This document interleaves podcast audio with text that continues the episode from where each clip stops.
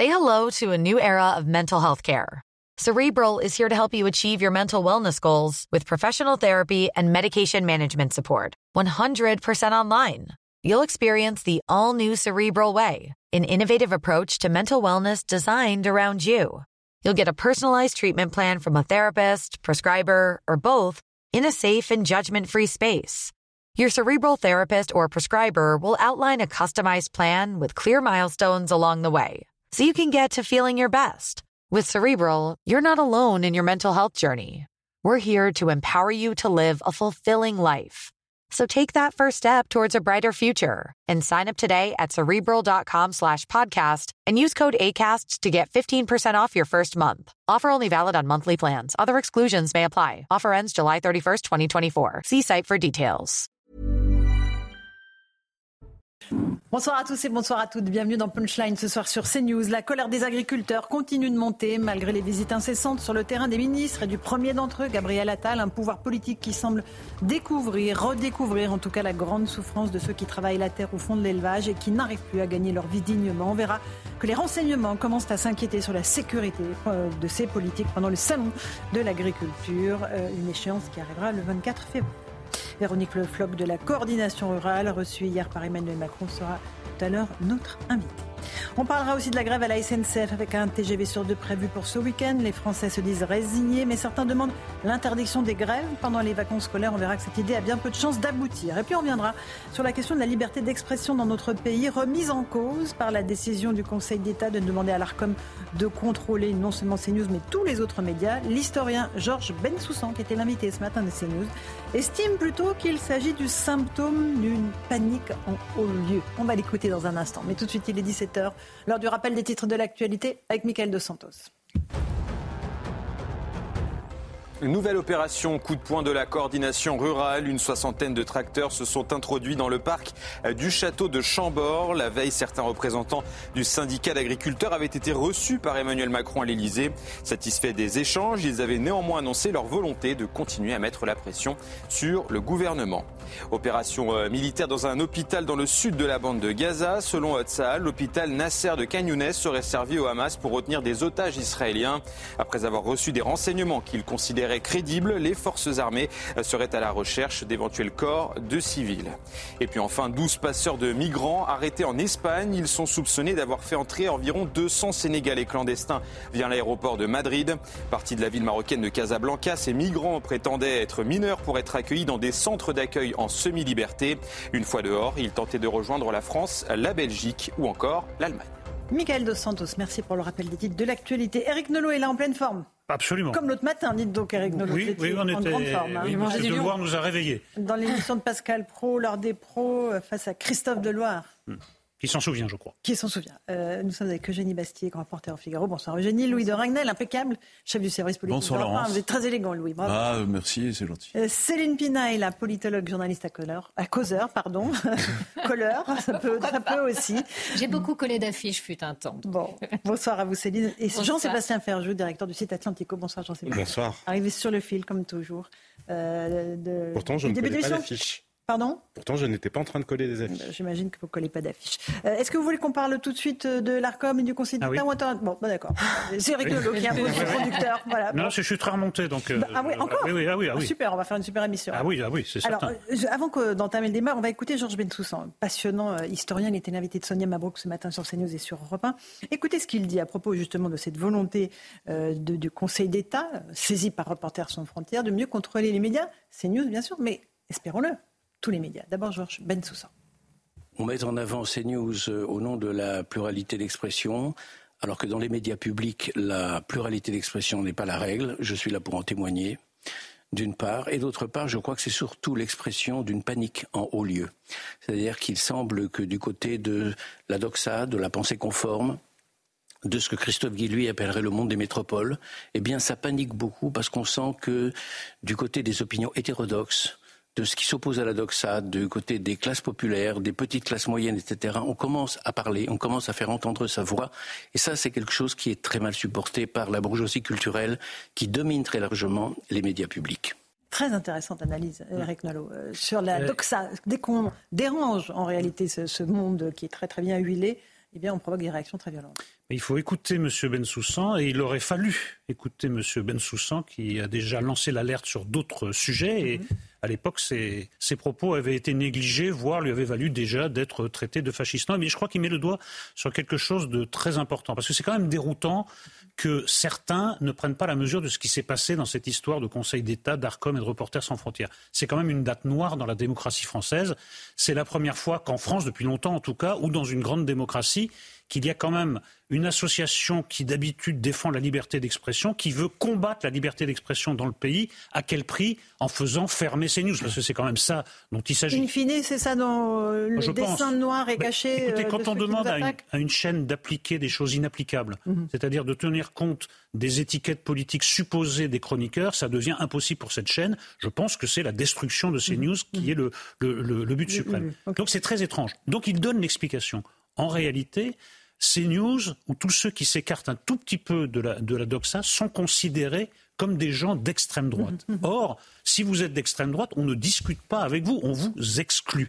Donc, en, effet, ce sont des gens qui vivent dans une ambiance de gauchisme partager. Et dès que vous ne partagez pas ces valeurs, eh bien, vous ne faites plus partie du sérail, vous ne faites plus partie de la société. Et je pense qu'il a mis le doigt sur un des, points fondamentaux de ce problème. Ces gens-là, en fait. Sauf que la société se manifeste par euh, son ah adhésion euh, à, ce que nous faisons. Mais j'ai répondu à une, une, interview sur un site internet. J'ai dit que les, CNews, en fait, s'intéresse à ceux qui intéressent les Français. Et en général, sur ce plateau, l'opinion est celle de 80% des Français. Mais elle n'est pas celle de 20% des gens qui tiennent le système, un petit milieu médiatico-intellectuel qui est confit dans ses certitudes, qui est confit dans ses anathèmes et qui, en effet, commence à voir que le, que le vent tourne et que ça va mal se passer pour eux. Eugénie, je vous sens réagir. Je vous sens... Non, mais je, je, désireuse de réagir. Je n'ajouterai pas à ce plaidoyer brillant d'Éric Nolot euh, sur le soviétisme de notre système de surveillance médiatique qui n'a qui, qui, je pense, euh, est incomparable dans tous les pays euh, d'Europe ou de, enfin toutes les démocraties occidentales. Je ne vois pas d'autre pays qui a un tel système. aux États-Unis, vous avez la chaîne Fox News, par exemple, qui est souvent critiquée. On dit qu'elle est de droite, voire d'extrême droite, mais personne ne demande que le pluralisme soit soit mis en œuvre à, ces news. Vous n'avez pas l'équivalent de l'Arcom aux États-Unis, et c'est une démocratie, bon, qui a ses, qui a ses faiblesses, mais c'est une démocratie. moi, ce qui me, ce qui m'intéresse, on compare à Fox News parce qu'il y a news dedans. Hein. oui, oui, non, mais même, mais, même, mais, mettons, non, mais mettons que cette comparaison soit, mettons que cette comparaison soit juste, soit juste, ce qui, ce qui est loin d'être le cas, je, je vous l'accorde mettons que ces comparaisons soient justes, en tout cas même, même aux États-Unis, ça ne pose pas de problème. Le débat, le, pluralisme est, dans, est accepté dans la démocratie américaine. Il n'y a qu'en France où on a cette espèce de, vision dictatoriale des choses. Et autre chose, moi, je, ce, qui me, ce qui me frappe, c'est le caractère, enfin le provincialisme de ces débats, parce que qu'est-ce qui menace le journalisme aujourd'hui le provincialisme, non, provincialisme, c'est le, le, côté périphérique, le côté, on n'est on n'est pas au cœur des enjeux du, du, du vrai journalisme de, de, demain, parce que ce qui menace le journalisme, c'est pas, euh, c'est pas CNews évidemment, euh, c'est euh, les GAFAM. quand vous voyez que vous avez les, les, les jeunes aujourd'hui passent 1h47 sur TikTok. Euh, je rappelle d'ailleurs que l'ARCOM ne surveille pas les médias numériques. Les médias numériques, qui sont 70% des Français s'informent uniquement par les, par, par les réseaux sociaux. 70% Bien sûr. Est-ce que vous croyez que est-ce que vous croyez que l'Arcom surveille les réseaux sociaux, impose le pluralisme sur les réseaux sociaux? Bien sûr que non. Ah Donc l'enjeu il est là, l'enjeu d'avenir il est là. Les, le, les dangers pour la démocratie ils sont là. Ils sont évidemment pas sur ces news. Et c'est pour moi c'est déconnecté des enjeux. Et je, je, remarque que les États généraux de l'information euh, se focalisent sur des sujets militants, sur les grands, les méchants actionnaires, etc. Mais n'abordent très peu, abordent très peu ces enjeux d'avenir que sont euh, les GAFAM, le numérique qui est en train de tuer le journalisme. Alors attendez, juste si c'est cette personne qui est chargée d'organiser les États généraux hum. de l'information, ils ne sont pas voilà. Euh, heureusement, euh, Bruno Patino a été nommé, euh, qui, est un, qui est un peu plus expert des sujets, notamment numériques. Donc espérons que bon, Sébastien, il remette de l'ordre. il vous donne la parole. non, mais plusieurs choses. Mais je, je plus sois avec ce que vient de dire Eugénie. C'est un sujet sur lequel on travaille depuis très longtemps sur Atlantico, mais vraiment on, sous-estime totalement la menace des algorithmes, justement mhm. sur le pluralisme, sur la diversité et sur les risques de manipulation de l'opinion. On le voit de toute façon. en plus, c'est totalement absurde de se préoccuper autant de ces news. À l'arrivée, même avec des audiences en forte croissance, ça n'est pas l'ensemble de l'accès à mm. l'information euh, de la population française et de plus en plus c'est l'information qui va aux gens via justement ces fameux algorithmes. Et ça, Christophe Deloire, que j'avais connu, j'imagine vous aussi, euh, Laurence, dans un passé professionnel, bah, je l'avais connu totalement différent, mm. pourfendant à l'époque le politiquement correct euh, notamment, mm. et beaucoup plus aiguisé, beaucoup plus aiguisé dans ses arguments. Il a totalement perdu le fil de ce qu'est le monde d'aujourd'hui, mais surtout sur la distinction entre opinion et mmh. information, puisqu'on nous explique que de toute façon la question n'est pas que ça existe aux mmh. États-Unis, puisque aux États-Unis, euh, Fox News ne dispose pas d'une fréquence prévoyant qu'elle mmh. serait une chaîne d'information, non pas une chaîne d'opinion. C'est une distinction qui n'a aucun sens. Le simple fait dans l'information de sélectionner des faits, de décider. D'ailleurs, le Conseil d'État dit que CNews est une chaîne d'information. C'est ce que dit le Conseil d'État. Décider de quoi vous voulez parler. C'est important cette décision. relève déjà d'une opinion. Et moi, je constate quand même qu'on ferait bien de, s'inquiéter, parce qu'il y a des tas de gens qui disent oui, mais euh, vous pourriez respecter l'état de droit. C'est une décision du Conseil d'État, la plus haute euh,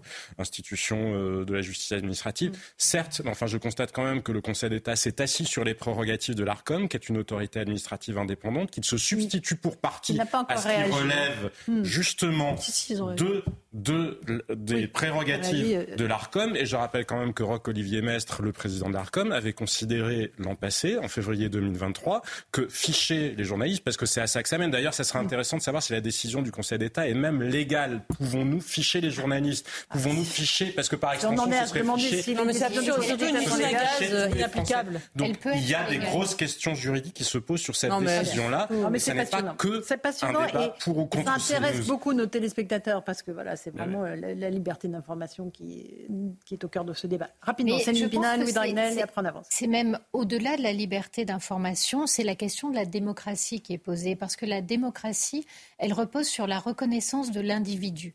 Or, à partir du moment où vous ne pouvez vous exprimer que si on vous rattache à un groupe, vous n'êtes plus un individu, vous devenez finalement une expression de ce groupe.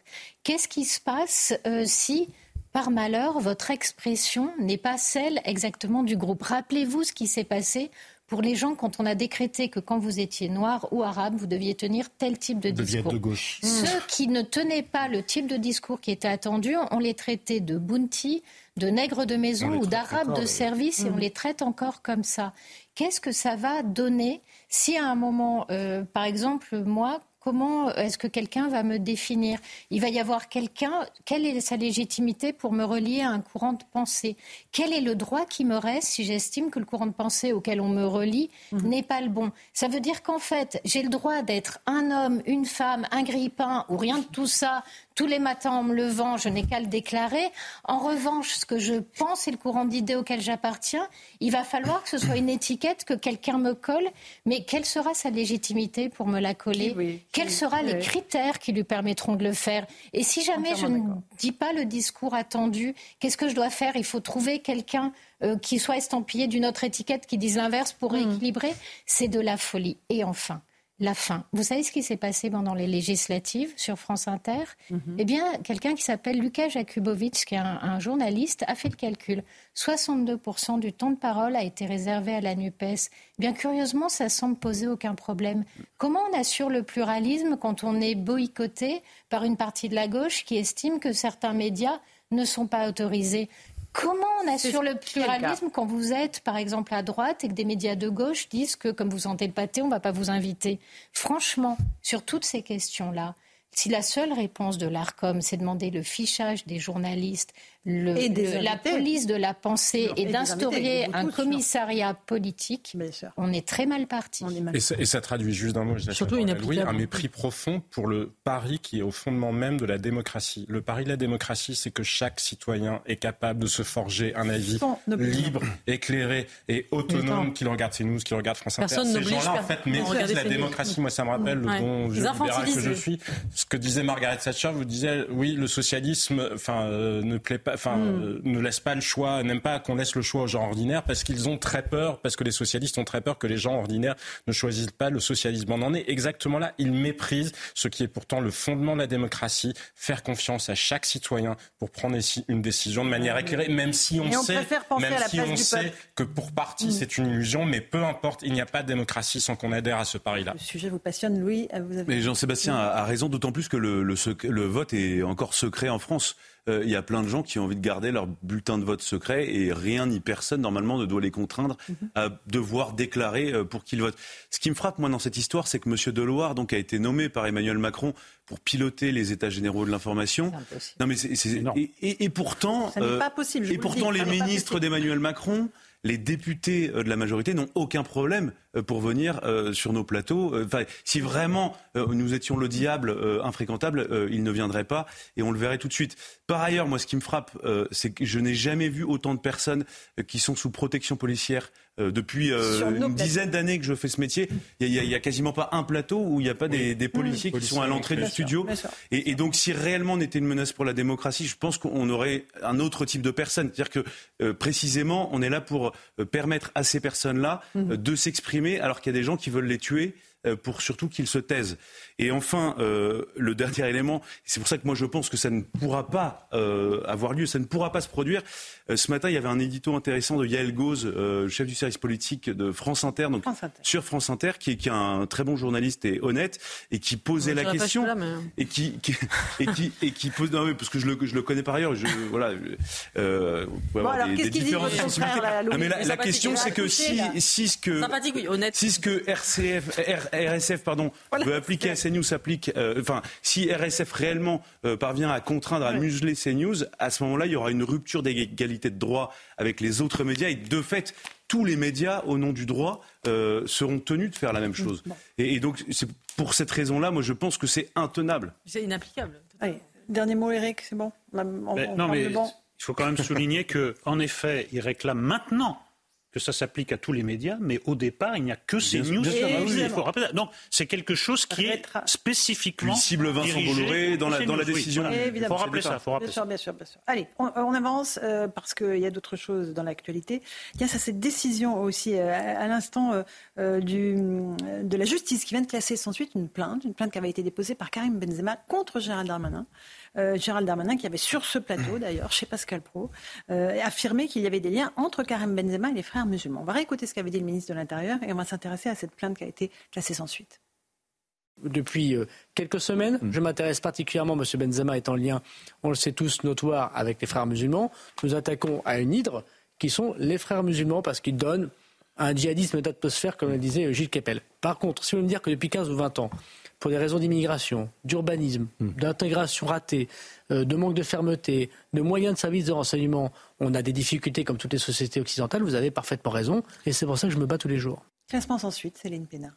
Classement sans suite pour la plainte que Karine Benzema avait donc déposée contre le ministre de l'Intérieur pour les propos qu'il avait tenus chez nous. Mais ça veut simplement dire que euh, M. Darmanin avait tout à fait la liberté et le droit euh, de dire que Karim Benzema était en lien avec les frères musulmans. Après, euh, il est vrai que euh, Karim Benzema partage énormément sur ses réseaux sociaux des choses qui n'ont rien à voir avec le football et qui sont en tout cas, euh, qui le désigne comme quelqu'un pratiquant un islam mhm. extrêmement euh, rigoriste. Et oui, on peut trouver des indices euh, dans son discours qui sont des éléments de langage des frères musulmans. Ceci étant, aujourd'hui, l'influence des frères musulmans est telle, et elle est tellement importante dans les banlieues, elle va passer par le net, etc., que vous avez des tas de gens qui ne se reconnaîtront jamais comme islamistes et qui pourtant vont porter le discours des frères musulmans. Mais eux, ils le voient comme un discours traditionnel parce mhm. qu'après tout, refuser à la femme l'égalité, c'est le cas dans quasiment tous les pays arabes.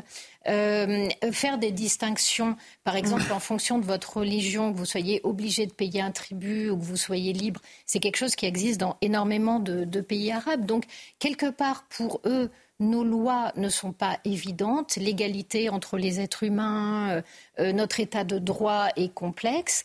En revanche, euh, par rapport à leurs origines, certaines choses qui sont dites par les islamistes sont tout à fait conformes avec la tradition, avec la tradition, avec le droit des pays d'origine.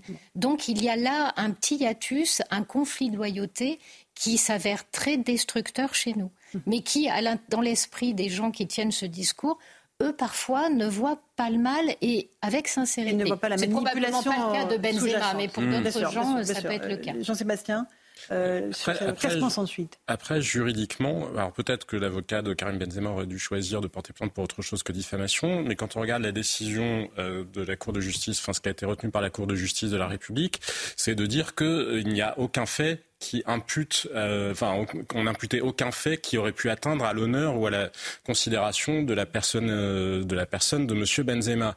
Et c'est quand même une question assez, euh, comment dire, vicieuse en quelque sorte, parce que quel est le statut qu'on reconnaît aux frères musulmans? Les frères musulmans sont interdits dans la quasi-totalité des États arabes. Les frères musulmans, c'est l'idéologie du Hamas, par exemple. Les frères musulmans, c'est l'idéologie sur laquelle s'est appuyée la révolution islamique. Donc, est-ce que finalement, d'un point de vue peut-être plus politique, entre guillemets, considérer qu'un, que attribuer à quelqu'un une appartenance aux frères musulmans n'est pas dommageable et si vrai que ça Parce que moi, je pense que les frères musulmans, justement, sont une idéologie qui, en elle-même, est condamnable. Les frères musulmans, c'est aussi eux qui forment tous les imams en France. C'est eux qui tiennent les formations d'imams. Ce sont eux qui tiennent le plus gros syndicat qui s'appelle Musulmans de France. Ce sont eux qui ont un discours sur la laïcité, sont réappropriés la laïcité pour la déshabiller complètement. Mais en France, ils ne sont pas considérés comme un mouvement euh, terroristes, leur lien avec le nazisme, leur idéologie est soigneusement masquée et ils sont dans le double discours absolu. C'est ça qu'on voit malgré tout entre eux dans cette décision de justice et c'est pour ça qu'elle est paradoxale. Qui veut la parole là-dessus, bah, Ça fait deux décisions de justice favorables en une semaine pour M. Darmanin. Il y a eu un non-lieu dans une affaire qui n'avait mhm. rien à voir. Mais écoutez, je pense qu'il a juste, euh, indépendamment du, cas de Benzema, il a juste désigné l'éléphant euh, euh, au milieu de la pièce, à savoir que le milieu du sport est particulièrement noyauté par les mhm. islamistes. Voilà, que c'est un vecteur d'influence euh, avec vraiment une, présence parfois très forte. À différents niveaux, à la, fois sur les petits mm. clubs et sur des grands Exactement, exactement, avec un entre-soi, là, un autre entre-soi dans, dans, les clubs qui sont parfois euh, tout à fait homogènes d'un point de vue ethnique. Le football est un de ces hauts lieux de, de l'islamisme, comme les sports de, de, combat. Ils ont compris qu'en effet, il y a un travail gramscien. pas que ça, évidemment, le football. évidemment, évidemment. Non, non, mais, euh, non, évidemment, il y a tellement de clubs et tellement de pratiquants, heureusement. Mais enfin, c'est un des vecteurs choisis tout simplement parce que c'est un moyen d'influence sur les jeunes, mhm. en même temps que ben, on les retrouve pour jouer au football, on leur fait mhm. passer certains messages, on leur apprend une forme d'entre-soi, on leur apprend avec qui euh, ils ont le droit de jouer, pas jouer, enfin, etc. Donc, on les canalise Évidemment, et puis surtout, on les, on, les, a sous la main, si j'ose dire. Ils viennent deux fois à l'entraînement, plus le, le match le, le, dimanche. Donc, je trouve que plutôt que de se focaliser sur le cas de Benzema, on ferait mieux de s'intéresser à ça. C'est un cancer qu'on laisse se, se, propager de manière, je trouve, très euh, imprudente. Louis Dragnel. Oui, parce qu'en fait, on en parle beaucoup des frères musulmans, mais globalement, euh, ils réussissent toujours, beaucoup, la plupart du temps, à échapper en fait euh, à la loi, euh, parce que notre loi en fait se fonde sur plutôt un, un, principe de liberté et pas de contrainte, et eux se lovent systématiquement euh, dans, ce, dans, dans, dans, ce qui nous permet en fait de vivre euh, de manière en paix, en sécurité, euh, pour mieux nous attaquer. Du coup, je, je, crois vraiment que le problème est devant nous.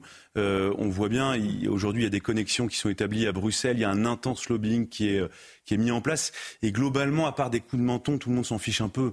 Enfin, nous, ça nous préoccupe beaucoup. Le ministre de l'Intérieur s'en préoccupe beaucoup. Oui, mais il n'y a pas de volonté d'éradiquer ce mouvement. Euh, qui, même au niveau européen. Enfin, Aujourd'hui, les frères musulmans sont représentés quasiment officiellement à Bruxelles. Et euh, ça, bon, il y, y, a des parlementaires européens, je pense à François-Xavier Bellamy, mais il y en a d'autres aussi, euh, qui souvent, régulièrement tirent la sonnette d'alarme. Mais outre euh, ces, ces, tirs de sonnette d'alarme, euh, j'ai pas l'impression que le, la majorité des parlementaires européens s'inquiètent euh, de, de, cette influence euh, à Bruxelles. une autre plainte vient d'être classée sans suite, c'était la plainte en diffamation contre Amélie Oudéa-Castera pour ses propos sur l'école publique. Voilà, c'est la journée des, des, classements sans suite. Euh, une plainte qui avait été déposée par les oui, alors c'était une plainte du syndicat national des agents publics de l'éducation nationale. Voilà. Oui, un peu. Enfin, aujourd'hui, la, plainte en diffamation est aussi devenue un outil politique et militant euh, pour euh, et qui souvent d'ailleurs est désavoué ensuite, euh, que ce soit par Karim Benzema ou par les syndicats, pour voilà intimider, dire, montrer les gros muscles en disant ce qu'on dit sur c'est inadmissible. Et en fait, on voit que c'est ensuite dégonflé. Et souvent d'ailleurs, le, la, la, le, classement de la la plainte fait moins de bruit, moins de bruit que, la plainte le dépôt C'est un peu le problème de cette judiciarisation du débat public, encore une fois, qui, à mon avis, pénalise euh, pénalise notre démocratie. Euh, la République des juges. C'est un, peu, la même logique que dans l'affaire du Conseil d'État. C'est effectivement la tentation de penser que la démocratie pourrait être préservée uniquement mm. de manière institutionnelle en quelque sorte, comme s'il ne s'agissait pas, d'un combat permanent mm. pour convaincre les gens d'adhérer justement aux libertés, convaincre les gens que le pouvoir politique agit en faveur de l'intérêt mm. général. C'est un combat. Il n'y a pas de système parfait. Ça n'existera jamais. Et là, on voit des gens qui ont la tentation de croire que si on enfermait tout derrière des cadenas juridiques en quelque sorte, la démocratie démocratie serait préservée. Mm-hmm. C'est une illusion absolue. Il n'y a pas, d'autre moyen que de se battre pour convaincre. Mm-hmm. Pas dans ce cas. Dans ce cas, le but du jeu, c'est de salir gratuitement euh, quand on s'en prend à un homme puissant. Et quand on s'en prend à un individu seul et un peu isolé, le but, c'est la meute qui écrase l'individu. Et peu importe que vous gagnez en justice. En fait, ces gens-là n'en ont rien à faire. Pourquoi? Parce que quand vous appartenez à un syndicat, l'argent, c'est assez abstrait. En revanche, moi, j'ai vécu ça. J'ai été attaquée par des groupes, j'ai été attaquée par l'ALAB, j'ai été attaquée par Rokaya Diallo.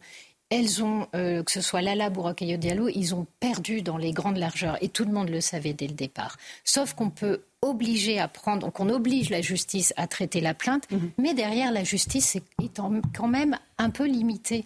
Parce qu'à un moment donné, si les gens qui font ça se retrouvaient en procédure abusive, obligés mhm. de payer nos frais d'avocat, à ce moment-là, ça se calmera.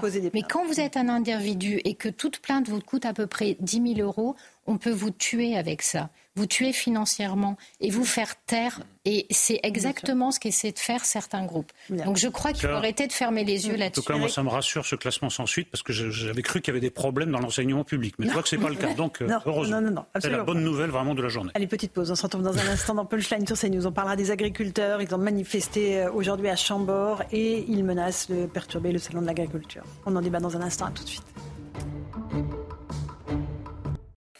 17h30, on se retrouve en direct dans Punchline sur CNews. D'abord, le rappel des titres de l'actualité avec Michael Dos Santos.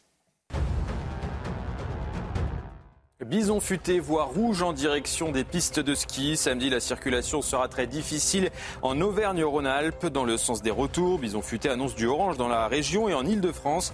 Demain, c'est l'Est du pays qui devrait connaître des difficultés. Dans l'heure, neuf personnes ont été mises en examen après le démantèlement d'un trafic de drogue. Huit hommes et une femme âgée entre 19 et 38 ans. Cela fait suite à une opération menée la semaine dernière. 90 gendarmes et une dizaine de fonctionnaires de police avaient saisi 119 kilos de cannabis, armes, de l'argent, des véhicules et divers objets de luxe. Enfin, manifestation à Saint-Malo contre un bulldozer des mers. Près de 200 pêcheurs et militants écologistes ont manifesté dans le port contre l'Anelis Ilena. Ce chalutier polonais et néerlandais, l'un des plus grands au monde, peut pêcher jusqu'à 400 tonnes de poissons toutes les 24 heures. La pêche est destinée à la production de surimi. On a été rejoint par Véronique Lefloc. Bonsoir, merci beaucoup d'être là. Bonsoir. Ma chère Véronique Lefloc, présidente nationale de la coordination rurale, vous avez été reçue hier par Emmanuel Macron. On va en parler avec vous. Mais d'abord, j'aimerais vous montrer cette euh, séquence très forte. Euh, ça s'est passé euh, ce matin tout près de Reims. Gabriel Attal, le Premier ministre, était en déplacement sur le thème évidemment de l'agriculture. Il a rencontré une productrice de lait qui s'appelle Emeline et qui a fondu en larmes en lui expliquant sa situation. Écoutez. Moi, je me suis installé, ça fait trois ans que je travaille avec elle, et je me suis installé le 17 décembre 2023. Voilà c'est dur. Il faut nous écouter. Je sais, je suis là pour ça. C'est plus possible, on ne peut plus euh, travailler euh, comme ça. Ça fait là, on est la quatrième génération. J'ai repris à mon papa. On a arrêté le lait parce que c'était plus possible. Donc euh, j'ai commencé à, me diversifier en achetant cette vaches limousines. Là aujourd'hui, on arrive sur un cheptel avec 35 mères. Aujourd'hui, vous avez 105 bêtes sous le hangar. Et c'est très dur, c'est très compliqué. Financièrement, on en est là. Euh, il faut trouver une solution. Nous, euh, les petites exploitations, euh, on, craque et on a besoin de, vous, de, nous, que vous nous entendiez et on a besoin d'aide. Je suis là pour ça. D'abord, merci pour votre franchise. pas simple avec tout le monde autour. Je sais que c'est dur, c'est aussi sur le terrain en étant en contact avec vous qu'on identifiera les bonnes solutions. On a commencé à prendre des mesures, je vais y revenir tout à l'heure. On va y arriver. On espère, mais il faudra que ce soit très rapide. on, a Déjà, on a déjà annoncé certaines mesures. Je sais, je fais partie, va... je suis de très près, on suit de très près tout ça. Et, euh, Néanmoins, c'est pas dans trois mois, c'est pas dans quatre mois, c'est pas dans parce que dans quatre mois, ça fait déjà, ça fera déjà cinq mois qu'on n'aura plus de salaire. Véronique Lefloc, cette jeune agricultrice avec son père à côté, c'est vraiment le symbole de ce, de ce qui se passe actuellement dans votre profession Eh bien, Emeline, c'est un cas et qui se multiplie partout sur les territoires. Euh, quand on dit que c'est beaucoup plus facile de s'installer après ses parents, euh, ici on a la preuve que même en reprenant une exploitation, euh, qu'on n'a pas forcément à, racheter en totalité du, du moins, eh bien c'est quand même difficile. Donc, quand elle demande de faire quelque chose, c'est que tout ce qu'elle a entendu jusqu'à présent n'est pas satisfaisant. Et, ce message-là. c'est celui que vous portez vous aussi. On, est on le porte. hier encore à, à l'Élysée, nous avons bien dit à Emmanuel Macron que nous n'avons aucune garantie que nous allons sauver le maximum d'exploitation, sachant que déjà chez nos jeunes, ceux qui sont récemment installés, on a euh, pour certains euh, des situations euh, financières et économiques tellement difficiles qu'ils pourraient être exclus des dispositifs d'aide.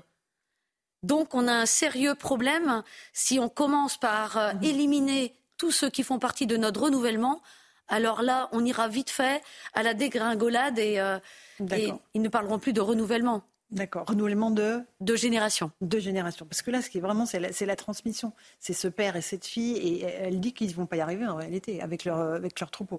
Est-ce que vous avez. Comment est-ce que vous qualifierez le, le dialogue que vous avez eu avec Emmanuel Macron? Est-ce qu'il vous a dit la même chose que ce que dit Gabriel Attal d'abord? Est-ce qu'ils sont sur la même ligne tous les deux?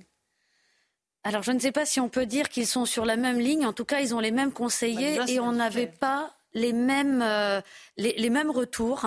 Euh, hier, avec Emmanuel Macron, euh, on avait le sentiment d'une analyse d'une situation qui n'était pas celle de l'agriculture française. C'est-à-dire un truc technocrate? Alors, Par exemple. par exemple, euh, dans l'exposé que, j'ai pu faire, euh, j'ai parlé de cette désagriculturation, de cette décapitalisation qui concerne aujourd'hui toutes nos productions animales et que moi j'attendais euh, un signe positif à retourner déjà vers ces éleveurs-là qui euh, disparaissent les uns après les autres. C'est quoi la décapitalisation? Oui, c'est ça. Moi, personnellement, je comprends. Ah oui, alors quand on parle de décapitalisation, c'est parce que justement, notre capital aujourd'hui est constitué par notre cheptel, nos mmh. animaux. Et mhm. euh, justement, ce cheptel reproduit et donc euh, on a ainsi un fonds de roulement et, euh, et, des ventes. le cheptel en France ne cesse de diminuer, un million de vaches pratiquement en moins en, en, même pas dix ans. Et, et, donc ce potentiel de production se traduit par des importations, des importations de viande. Mhm. D'ailleurs, et je rappelle, en 2022, c'est 50% d'importation en plus en valeur. Ça veut bien dire que euh, on va bientôt euh, consommer euh, essentiellement des produits ne respectant pas nos normes, n'ayant mhm. pas été produits dans nos conditions. Et Emmanuel Macron là-dessus disait quoi exactement Eh bien, pour Emmanuel Macron, ce n'est pas un problème de déproduction, ce n'est pas un problème de souveraineté alimentaire, puisque l'équilibre est maintenu et ces échanges-là se font au niveau de l'Europe. Oui. Ça veut dire quoi l'équilibre est maintenu? Parce que là, vous, vous pointez du doigt un déséquilibre. Tout vous à fait. expliquez qu'il y a un million de vaches en moins. C'est pour ça que j'ai du mal à comprendre euh, où est l'équilibre. C'est comme si c'était français? Ah, euh, bah pour lui, en fait, ce qu'on ne trouve pas chez nous et qu'on le trouve avec nos pays européens, c'est justement hmm. parce qu'on produit, mais nos produits ne correspondent pas à ce que le consommateur veut. Donc il a parlé, par exemple, des poulets et que des poulets qui étaient destinés au Moyen-Orient et ailleurs mhm. étaient une production qui n'était pas destinée aux Français, mais pour autant, il fallait accepter les importations. Donc pour nous... nous, on produit en France des poulets qui sont exportés au Moyen-Orient, on achète des poulets, on importe des poulets qui viennent d'autres pays. Tout à fait, mais aujourd'hui, on a des poulets qui viennent d'Ukraine et qui ne correspondent pas, euh, correspondent pas non plus à nos normes. au Moyen-Orient, ils sont, ils ont plus légers, meilleure qualité. Mhm. Ils sont de, de, plus faible qualité. En fait, ah, c'est de, de poulet de batterie, c'est du poulet de 30-40 euh, jours. Et, euh... et ça, cette évidence-là ne lui saute pas aux yeux en réalité. Bah, écoutez, moi je lui dis, je vous ai déjà écrit un courrier en 2020 sur les balances commerciales, sur cette souveraineté alimentaire qui était perdue au niveau français, pour lui chiffrer en équivalent du nombre de mètres carrés de bâtiments qu'il nous fallait pour retrouver notre souveraineté alimentaire en poulet, il suffirait de re-remplir tous les poulaillers qui sont vides aujourd'hui en Bretagne. justement, justement, est-ce ce, qu'il n'y a pas un problème aussi de euh, de, justement de ces poulets en batterie qui ne sont pas de bonne qualité, vous l'avez dit vous-même. Donc les Français euh, n'en veulent pas, donc on est obligé de les exporter. Est-ce que, est-ce que le, l'enjeu ne serait pas de construire une agriculture plus durable avec des poulets de qualité faits en France et qui serait peut-être plus accessible. Est-ce qu'on peut continuer comme ça, comme un, j'allais dire comme un, comme une, comme un canard sans tête, mais euh, pour Alors, la métaphore. est-ce que, est-ce que, est-ce que c'est pas ça l'enjeu? Alors en fait, il faut savoir que dans beaucoup de productions, comme en volaille essentiellement, on est dans un système qu'on appelle de l'intégration. Ça veut dire que l'agriculteur, il paye un bâtiment mhm. et il fournit sa main d'œuvre. Mhm. Avec ce système-là, il dépend de ce qu'on appelle un intégrateur, donc euh, une société qui va lui fournir des poussins, de l'aliment, qui va lui facturer tout ça sur la facture quand il va récupérer les poussins qui auront été élevés. Hmm. Donc il aura un prix pour les poulets qui vont sortir de chez lui, moins l'aliment, hmm. moins le gaz, hmm. et ça peut être une facture négative. Et donc c'est l'intégrateur qui choisit c'est un poil technique et je comprends que c'est évidemment le cœur de, vos enjeux. Nous, euh, ce qui, ce qui nous intéresse, c'est effectivement, après vous avez vu longuement le président de la République, euh, qui vous a donc exposé quelque chose qui ne correspondait pas vraiment à ce que vous attendiez. Est-ce qu'il y a euh, des reprises de mobilisation? On a vu que les tracteurs étaient cet après-midi au château de Chambord, le salon de l'agriculture. On va voir qu'il y a des menaces sur la sécurité au, au salon de l'agriculture. Est-ce que vous appelez à une nouvelle mobilisation à la coordination rurale? Alors on n'a même pas besoin d'appeler aujourd'hui. Sur le terrain, partout, euh, tout le monde est déjà euh, dans les starting blocks. Certains n'ont pas quitté encore, euh, on va dire, le champ de bataille. On sait que le salon de l'agriculture, qui reçoit quand même plus de 600 000 visiteurs, c'est 40 000 professionnels agriculteurs. donc, tout le monde sera présent sur ce salon. et ça sera le, salon de, de, la colère, de la révolte. Et de quelle manière elle s'exprimera? En tout cas. Vous réfléchissez à des actions? Il n'y a même pas besoin de réfléchir. On, sait déjà que tout s'organise ici et là. Et, euh, qu'est-ce qui s'organise justement Qu'est-ce qui s'organise? Sans, trahir des. Euh, Mais la révolte. Et alors, parce que si on est, euh, si on rentre dans le détail, là pour l'instant, j'ai l'impression que vous faites des actions plutôt symboliques, mm. château de Chambord, des images assez mm. fortes qui parlent aux gens. Mais il y, a, il, y a, encore 15 jours, 3 semaines, c'était, on voyait les convois de tracteurs qui montaient vers Paris. ça va se traduire de quelle manière? Eh ben, écoutez, je ne peux pas tout vous dire. Mais euh, vous le verrez euh, dès la fin de la C'est normal que vous veuillez euh, réserver une surprise. On a l'impression qu'il n'y a pas de solution. En fait, enfin que le, ce que Gabriel Attal vous dit, on a l'impression qu'il y a une ébauche de solution. Vous sortez quelques jours après d'un rendez-vous avec Emmanuel Macron, donc c'était hier, et là, vous êtes totalement dépité. Mais il est, il est le rendez-vous avec Emmanuel Macron, il est illustré à l'écran. Là, ce sont ces rangées de, de tracteurs devant le château. Là, vous avez dans le château c'est le symbole les technocrates mm. et en face les gens qui travaillent. Mm. Et à un moment donné, quand vous arrivez à, cette, euh, à ce face-à-face-là, c'est extrêmement malsain, surtout quand ce face-à-face est lié au fait que le château chasse euh, les agriculteurs. Mm. on ne peut pas continuer comme ça. En, fait, ce, ce, qui est difficile pour nous à, à, faire passer sur, sur le terrain, c'est de dire, euh, OK, au niveau de la trésorerie, normalement, ils ont compris. Donc, ils se sont engagés à payer ce qu'ils doivent. Nous, on a quand même exigé qu'il y ait le minimum d'agriculteurs à rester sur la route et surtout pas nos jeunes. Sur la simplification, on avance aussi. Et là, euh, vous avez certainement entendu parler, quand on veut retourner une prairie, il faut qu'on demande l'autorisation suivant où on habite et dans quelle région nous sommes. Donc ce mmh. volet-là va aussi être traité au niveau européen. Donc une de nos demandes au niveau de la coordination rurale, c'est de dire faites une réforme de la politique agricole commune, qu'on passe une année à y travailler, mais qu'on fasse une politique agricole commune qui sera valable pour dix ans et qu'on ne mmh. revienne plus dessus. Mais après, et c'est là-dessus qu'il y a un désaccord avec euh, le chef de l'État? Là-dessus, ça, ça, va, il n'y a pas de souci.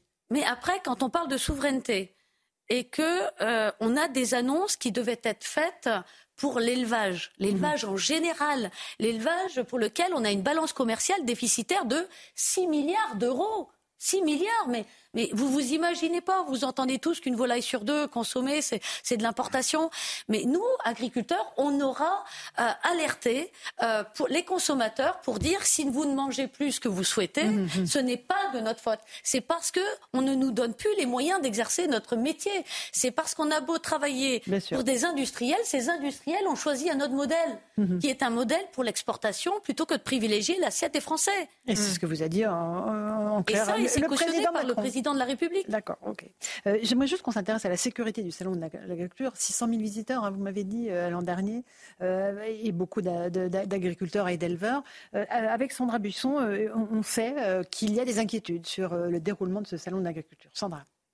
Les agriculteurs voient le salon de l'agriculture comme une vitrine pour leur activité et la plupart d'entre eux ne veulent pas le ternir en y amenant la contestation. Mais les responsables syndicaux font quand même planer la menace d'action pendant ces 15 jours, faisant ainsi de ce rendez-vous ultra médiatisé un moyen de pression sur le gouvernement. Le président de la FNSEA n'en a pas fait mystère. Il a dit cette semaine que ce salon est un moment important d'échange avec les Français. Pour qu'il se passe bien, a-t-il dit, il faut que les réponses gouvernementales soient au niveau. Selon nos informations, le renseignement euh, territorial estime donc qu'il y a un risque de tension pendant ce salon avec des actions coup de poing au moment de grande visibilité, c'est-à-dire au moment des visites des personnalités politiques. Les agriculteurs cherchent des actions symboliques. Pourquoi pas refuser de serrer la main du président s'il vient ou refuser de l'accueillir sur un stand? Ça fait partie de ce que certains ont en tête, mais rien n'a encore été validé par les instances syndicale selon nos informations. Dans cette ligne, Arnaud Rousseau, le chef de la FNSEA, a été clair. Si on se moquait de nous, évidemment que l'accueil du président de la République le premier samedi du salon ne pourrait pas se passer dans les conditions classiques. Avec en toile de fond de possibles divergences entre les différents syndicats sur les modes d'action à privilégier pendant cette quinzaine agricole une sérieuse menace, Louis de Ragnel, hein, euh, sur l'accueil des politiques et en particulier du président Macron sur ce salon d'agriculture. Oui, absolument. Alors, euh, la note qu'on a pu consulter, la première partie de cette note, effectivement, met une focale euh, sur les agriculteurs et c'est bien normal qu'il y ait une tension compte tenu de ce que vous venez de dire et compte tenu de ce qui s'est passé depuis un mois. mais la principale crainte des policiers vient des militants écologistes qui, de l'autre côté, sont très déçus alors ça va peut-être vous paraître mm. bizarre ce que je veux dire, mais des, des, des, concessions que l'exécutif vous aurait faites. Euh, et donc il y a un certain nombre de collectifs qui essayent de se refaire la cerise. Euh, sur cette base-là, et donc ils sont en train de s'organiser, euh, notamment le collectif, riposte alimentaire, dernière Ceux rénovation. Qui de soupe les, absolument, absolument. Et ah, donc c'est la convergence de plusieurs mouvements d'extrême gauche qui veulent à la fois s'en prendre à vous, et s'en prendre euh, aux politiques, euh, aux ministres, aux, euh, députés qui seront présents pour leur dire vous, avez, vous êtes en train de tout céder sur. Je ne me fais pas l'avocat de leur hmm. je vous dis en tout cas ce qu'il y a dans la note. Vous êtes en train de tout céder sur le GNR, sur les bassines. Hmm. Emmanuel Macron est en train de, de les bassines d'eau, pardon, sur les engagements de transition écologique. Et donc, ce salon pourrait donner lieu en fait à un affrontement surréaliste entre en fait les militants du climat et l'extrême gauche qui reproche à la fois Emmanuel Macron et aux agriculteurs euh, de céder euh, aux engagements sur la transition. C'est un des risques que vous envisagez pour ce salon? Ben, Écoutez, euh, ça pourrait justement venir de, leur part et ça pourrait générer une confrontation parce qu'en fait, les premiers écologistes... les policiers sont plus inquiets de hum. leurs actions que des vôtres. Non, mais c'est ça qui est intéressant à noter parce que... Alors, allez-y, Véronique. Il a marqué que les agriculteurs, a priori, veulent accueillir respectueusement le chef de l'État. C'est ce qui est écrit. Ah ben, les agriculteurs ont toujours agi dans, le respect des, personnes. Euh, tout en exprimant euh, leur colère. Euh, les agriculteurs font de l'écologie appliquée avec aujourd'hui mhm. tous les bâtons qui nous sont mis ou toutes les contraintes pour déproduire ou arrêter la production ou pour rentrer dans cette phase de décroissance agricole. Le résultat en est l'importation de produits ne respectant pas à nos normes. Donc les écologistes se trompent de, combat. Si nous, on n'a pas pu produire, ce qui va rentrer sera produit avec ces produits-là. Mais si vous vous trouvez dans ce salon de l'agriculture face à des militants écologistes qui font des actions coup de poing, qui vous visent vous, et eh qui visent les politiques, qu'est-ce qui se passe? Il y a un eh ben, affrontement? Vous savez, Vous savez, euh, on a été très bien soutenu et par euh, les consommateurs, les citoyens en mm-hmm. France. Avec la police, ça s'est toujours bien passé, quel que soit euh, l'endroit oui, mais je où parle des militants écolos, Nous pourrions aider la police à les foutre dehors. Hein. D'accord. Ça, il n'y a pas de souci. Donc, hein. c'est clair. Alors, vous savez, les agriculteurs, ils n'ont peur de rien. On mm. manipule des bêtes d'une tonne. On n'a pas peur de personnes qui feraient euh, jusqu'à 100 kilos. Ok, d'accord.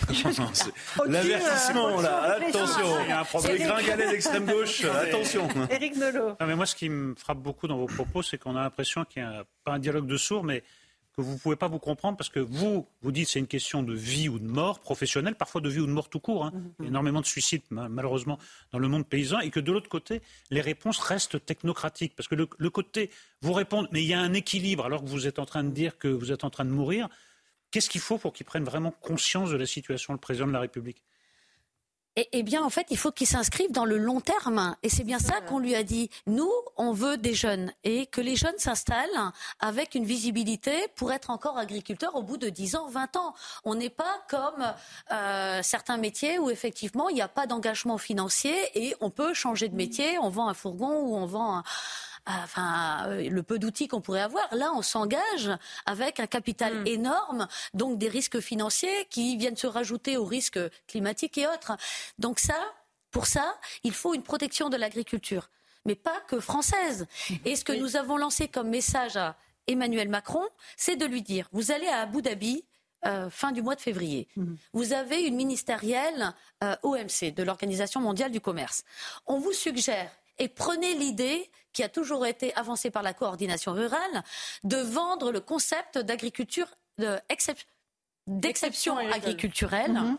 pour sortir l'agriculture des accords de l'OMC, pour protéger toutes les agricultures, pour que nous, face aux importations qui viennent inonder l'Europe, n'allions pas inonder l'Afrique de produits. Et alors, qu'est-ce qu'il vous a dit Attendez, répondez. Il a souri. Il n'a même pas confirmé qu'il allait à Abu Dhabi. mais, euh, vous, savez, très bien que si en faisant ça, vous allez euh, nuire aux viticulteurs, par exemple, qui eux euh, exportent 90% de leur. En fait, avant, les viticulteurs exportaient. Ces accords-là, l'agriculture entrée dans l'OMC, ça date de 1994. Avant. Mais aujourd'hui, aujourd'hui, les viticulteurs sont extrêmement dépendants de l'exportation, beaucoup plus qu'ils n'étaient hier. Ça correspond à des marchés, donc normalement. on peut, on peut jouer, c'est de la négociation. ils vont toujours acheter les produits. C'est comme tout produit d'exception, ils trouvent un Bien sûr. À un moment, ah, il y a un débat avec les Français. Jean-Sébastien Ferjou. Face à face entre les agriculteurs et le président de la République, parce que de facto, à la décharge du président de la République quand même, nous faisons partie de la zone euro. Donc on peut toujours critiquer l'euro si on veut, mais enfin le principe d'une zone monétaire commune, c'est l'intégration économique entre les pays qui y appartiennent. Donc considérer que l'équilibre, il se joue au niveau européen, ça a du sens, ça a du sens économique, ça a du sens politique. Ce qui en a beaucoup moins, c'est quand il y a des gens qui trichent avec euh, les normes, qui trichent, et c'est ce qui s'est passé. pour le coup, l'exemple de l'Ukraine, ça n'est pas le marché européen, c'est une dérogation qu'on a acceptée. Et là, c'est vraiment la Commission européenne qui s'est pris les pieds euh, dans le tapis, et y compris dans ses objectifs pour 2024. Mais il faut aussi que les Français, tous en tant que citoyens, si nous voulons l'agriculture que vous décrivez, ça veut dire que ça va nous coûter beaucoup plus cher. Est-ce que les consommateurs, que sont aussi les citoyens, sont prêts à le valider? Mais Vous savez très bien qu'en ces temps d'inflation, ils ne peuvent pas. Ben, ben mais, oui, on peut pas. Mais on peut pas en même temps laisser, enfin, les agriculteurs verser des larmes de crocodile sur leur sort et ne pas prendre en compte cette décision-là. Ou sinon, on mm. décide que nous allons vers un autre modèle mm. en indemnisant les gens qui perdraient à ce, euh, enfin, dans, cette euh, hmm. transition-là. Mais sinon, c'est parfaitement hypocrite quand même de la part de tous les Français que nous sommes. dernier mot, et après je vais entendre Madame Le Devant nous, on a le mur de l'énergie que ce mur de l'énergie facile et abondante hmm. va bloquer tous les échanges et notamment tous les transports et ça va être beaucoup plus compliqué et qu'à un moment donné, si on ne veut pas avoir faim, nous aussi, comme d'autres dans le monde mm. peuvent avoir. Il va falloir qu'on prenne compte de cet avenir. et cet avenir. Alors, dernier mot à Véronique Le s'il vous plaît, Jean-Sébastien. Vous, vous êtes euh, optimiste pour les prochains jours ou pas Eh bien, ben non. non. Franchement, euh, je suis très déçue, euh, très inquiète, hein, euh, parce que justement, je n'ai pas ce message d'espoir pour nos jeunes. Et autant il y a 20 ans, quand je débutais en tant que banquière auprès des agriculteurs, je faisais des beaux projets de, financement. on pouvait dire aux, jeunes, dans 12 ans, c'est bon, c'est payé, ça ira mieux. Aujourd'hui, on est toujours avec les mêmes prix de nos produits mmh. agricoles. Mmh. Et pourtant, quand vous investissez, que ce soit pour des vaches, pour des cochons, vous avez un investissement ramené à la tête mm. animale qui est x4, x5. Mm. Mm. Donc pas avec les mêmes prix, c'est pas possible. en tout cas, on suivra évidemment avec vous ce qui se passe dans les prochains jours. Vous pouvez compter sur CNews pour euh, porter votre parole, euh, Madame Le Merci à vous. On fait une petite pause. On se retrouve dans un instant sur CNews et sur Europe 1 euh, pour évoquer le reste de l'actualité. À tout de suite.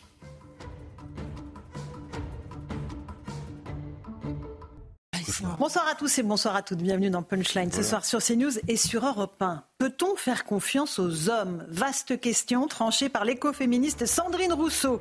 Après les accusations de viol et d'agression sexuelle portées par des dizaines de femmes contre le psychanalyste Gérard Miller, qui fut son soutien politique et son allié à la France insoumise. Pour mener donc le combat contre les violences sexuelles, Madame Rousseau affirme qu'on ne peut compter sur aucun homme. On ne peut compter sur aucun homme. La violence d'une telle phrase fait froid dans le dos. Elle dit au fond cette vision fantasmée d'une société sans hommes pour qu'enfin la non-violence silence règne puisqu'il est bien connu que toutes les femmes sont exemptes de toute violence, de toute méchanceté et de toute vilainie.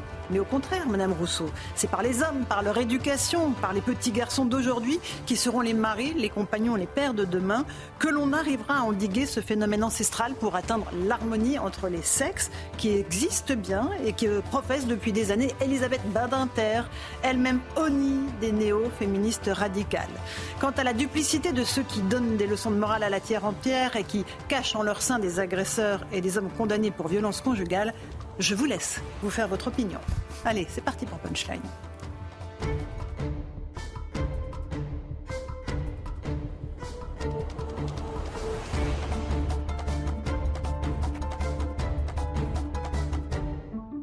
Il est 18h, bienvenue sur Europe 1 d'abord et sur CNews. D'abord le rappel des titres de l'actualité. Le feuilleton est terminé concernant Kylian Mbappé. Sa fin de contrat euh, arrive en juin prochain et le joueur a annoncé son départ euh, du Paris Saint-Germain.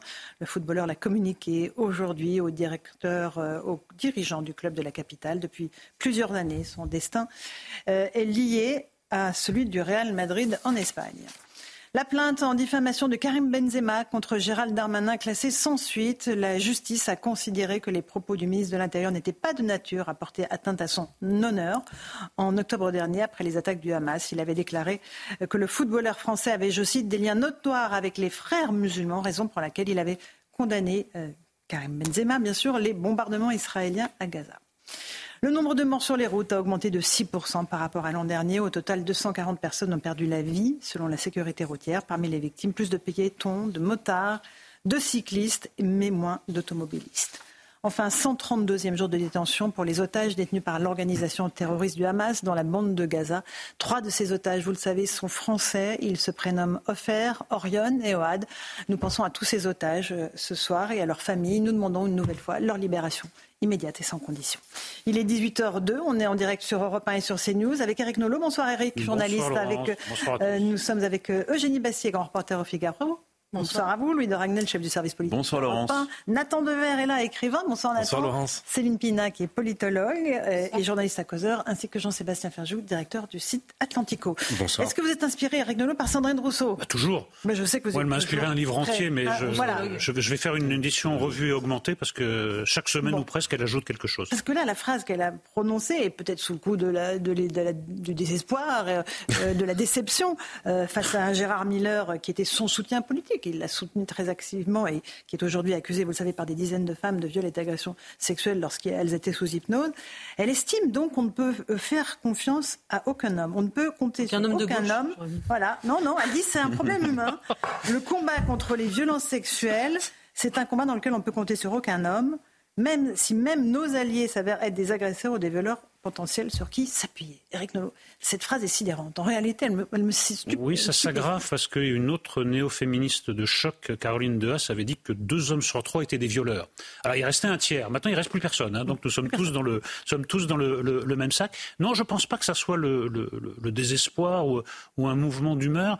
Elle a trouvé un moyen pour ne pas condamner formellement euh, Gérard Miller? Gérard Miller. C'est-à-dire, c'est pas un ah. problème de Gérard Miller. En fait, c'est tous les hommes. C'est intéressant. Et ce qui est encore plus intéressant, c'est qu'elle tombe dans une forme d'essentialisation qu'on a beaucoup reproché mhm. euh, aux beaufs par le passé qui parlaient des, femmes en général.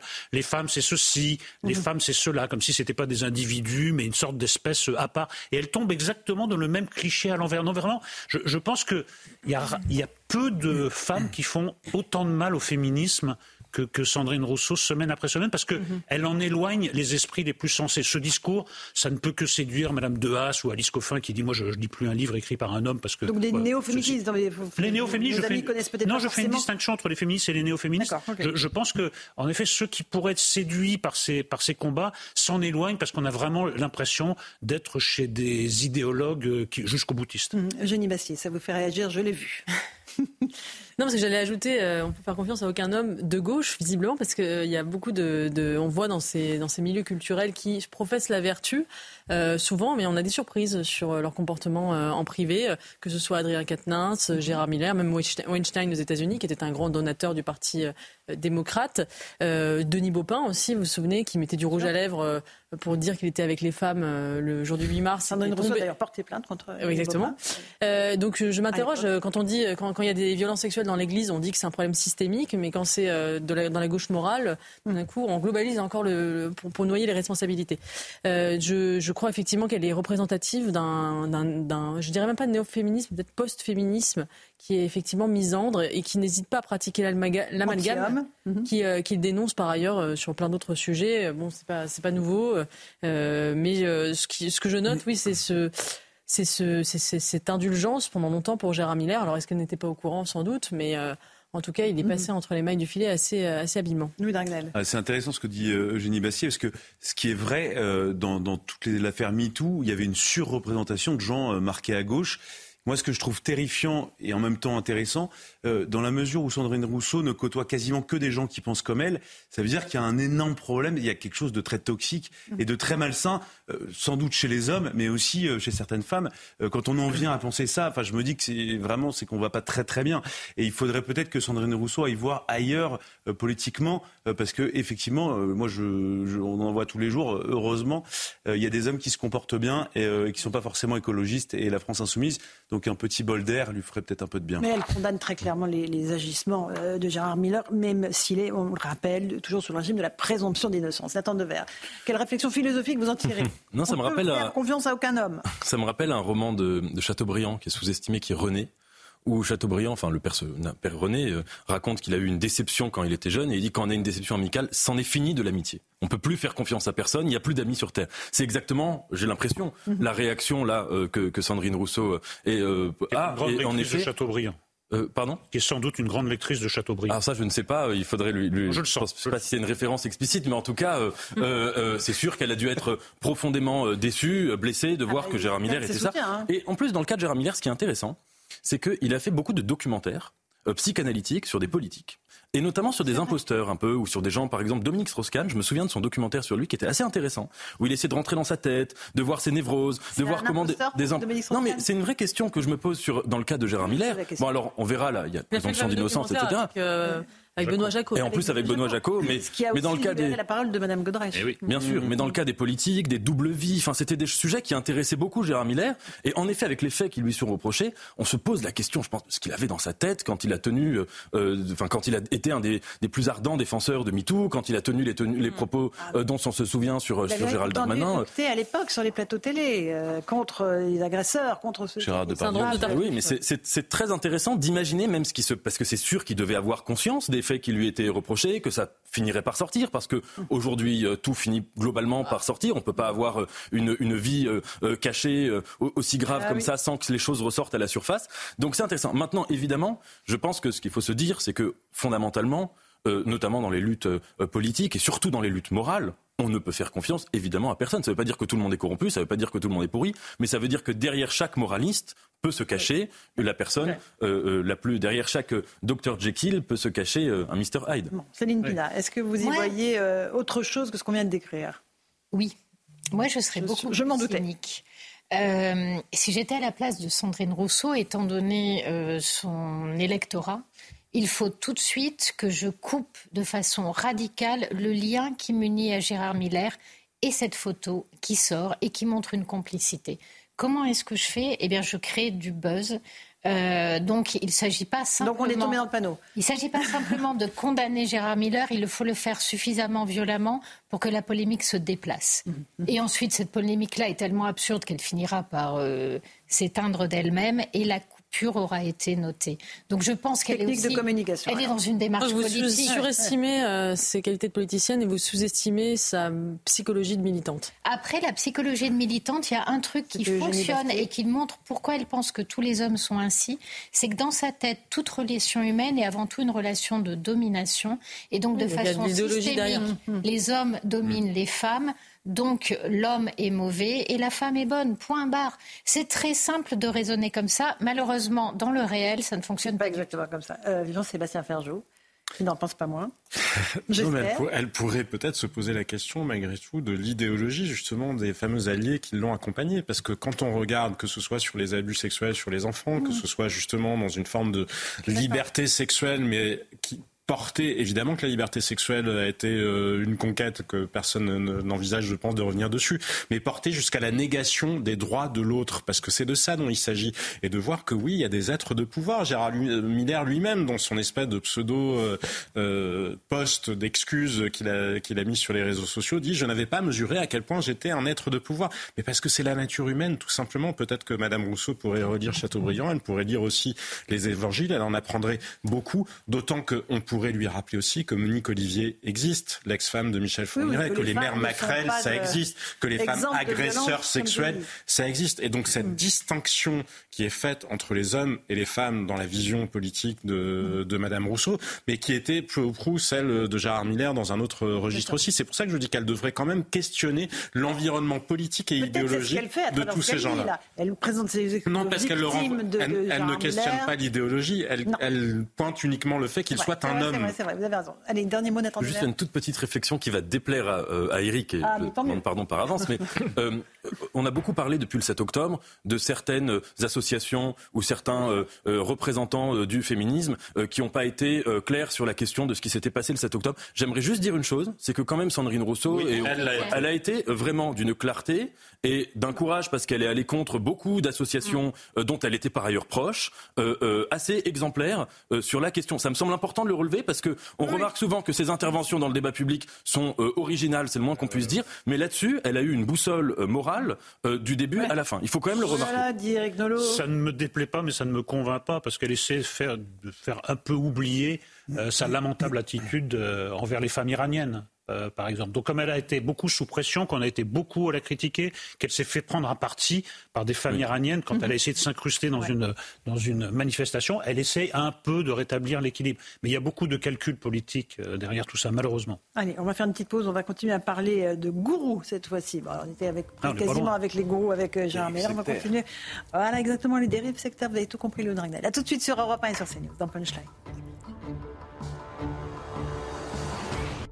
18h16 de retour dans Punchline sur CNews et sur Europe 1. L'Assemblée nationale a voté hier l'adoption d'une loi contre les gourous 2.0, les, gourous des, des, temps modernes et les dérives sectaires avec la création notamment d'un délit de provocation à l'abstention de soins médicaux. À cette occasion, on a eu un affrontement assez musclé entre Olivier Véran, ancien porte-parole du gouvernement, surtout ancien ministre de la Santé, qui est redevenu simple parlementaire, et Marine Le Pen, puisque l'ancien ministre euh, a lancé une charge contre le professeur Raoult et contre leur RN. On va écouter d'abord Olivier Véran et la réponse de Marine Le Pen. En France, la loi doit protéger les plus fragiles et condamner tous ceux qui prospèrent sur la peur, la misère et la mort. Avant de venir, j'ai cherché sur Google, j'ai tapé euh, par exemple gourou et Raoult et j'ai trouvé plus de réponses qu'en tapant science et Le Pen.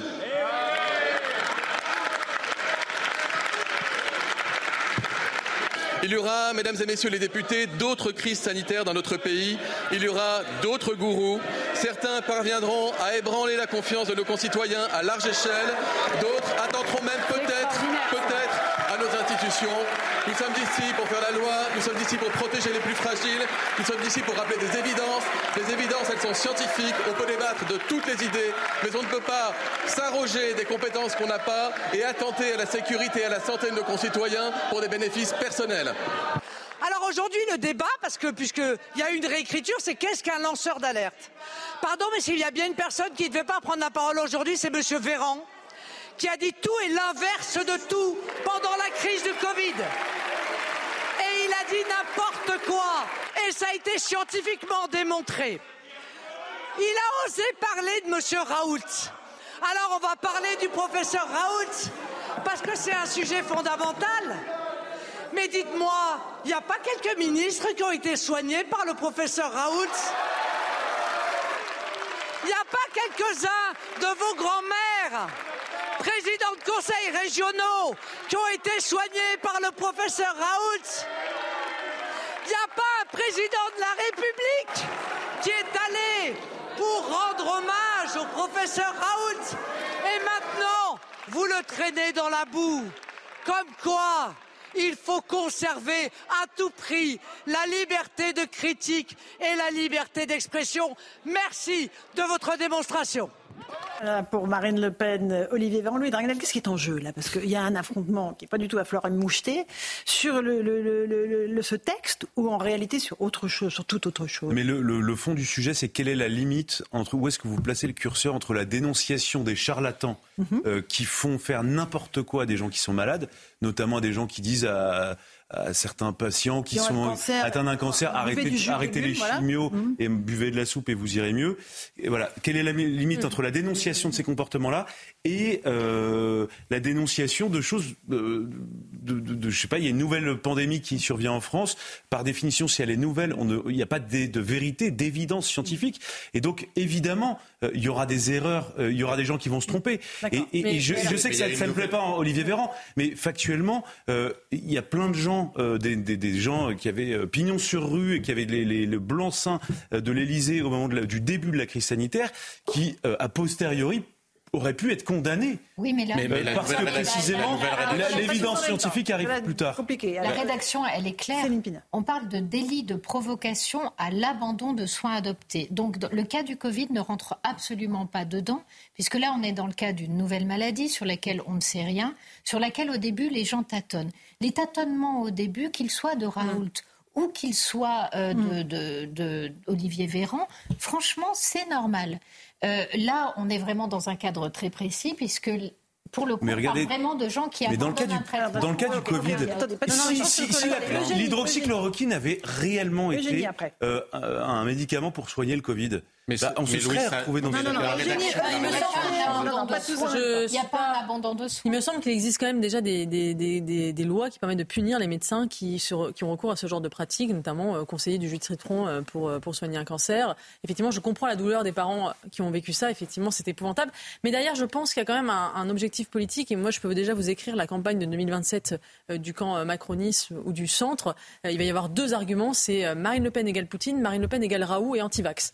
Et c'est ça le nouvel, le nouvel angle d'attaque du centrisme euh, qui euh, n'a plus vraiment, puisque avec la loi immigration, avec euh, les propos des uns et des autres sur l'immigration, n'a plus vraiment cette distance à prendre avec Marine Le Pen. D'ailleurs, c'est la rediabolisation par Poutine et par Raoult et par l'antivaxisme. Mmh. Et je trouve que c'est absolument lamentable parce que ça ne fait que jouer. Avant, on joue sur la peur de la peur. Mmh. et on, en fait, on reste l'ennemi de l'antivax comme finalement le nouvel, le nouvel ennemi à abattre pour la démocratie. il y a ça derrière. Il y a ça derrière. C'est, on va vous et la, démocratie, c'est un risque. C'est un risque de laisser circuler des opinions fausses, effectivement. Mmh. Et si on ne prend pas ce risque, on n'est plus en démocratie. Oui, il y a des gens qui risquent de tomber dans le panneau. Oui, il y a des plus fragiles qui risquent de tomber dans le panneau. Mais dans ce cas-là, sinon on impose une vérité obligatoire, mhm. on impose des soins malgré les gens, mais on n'est plus dans une démocratie. Voilà, la démocratie, c'est prendre des risques. Et on n'entend plus les médecins dans ces cas-là. Et on ne fait plus confiance aux médecins. Je, crois qu'il y a eu un vrai, euh, une vraie faute politique de la part du gouvernement parce qu'il y a eu deux rédactions. Et la première rédaction était effectivement scandaleuse et ouvrait à tous les procès que vous évoquez là. L'autre rédaction est beaucoup plus précise mm. parce que c'est dans le cas d'emprise, c'est s'il y a un intérêt financier.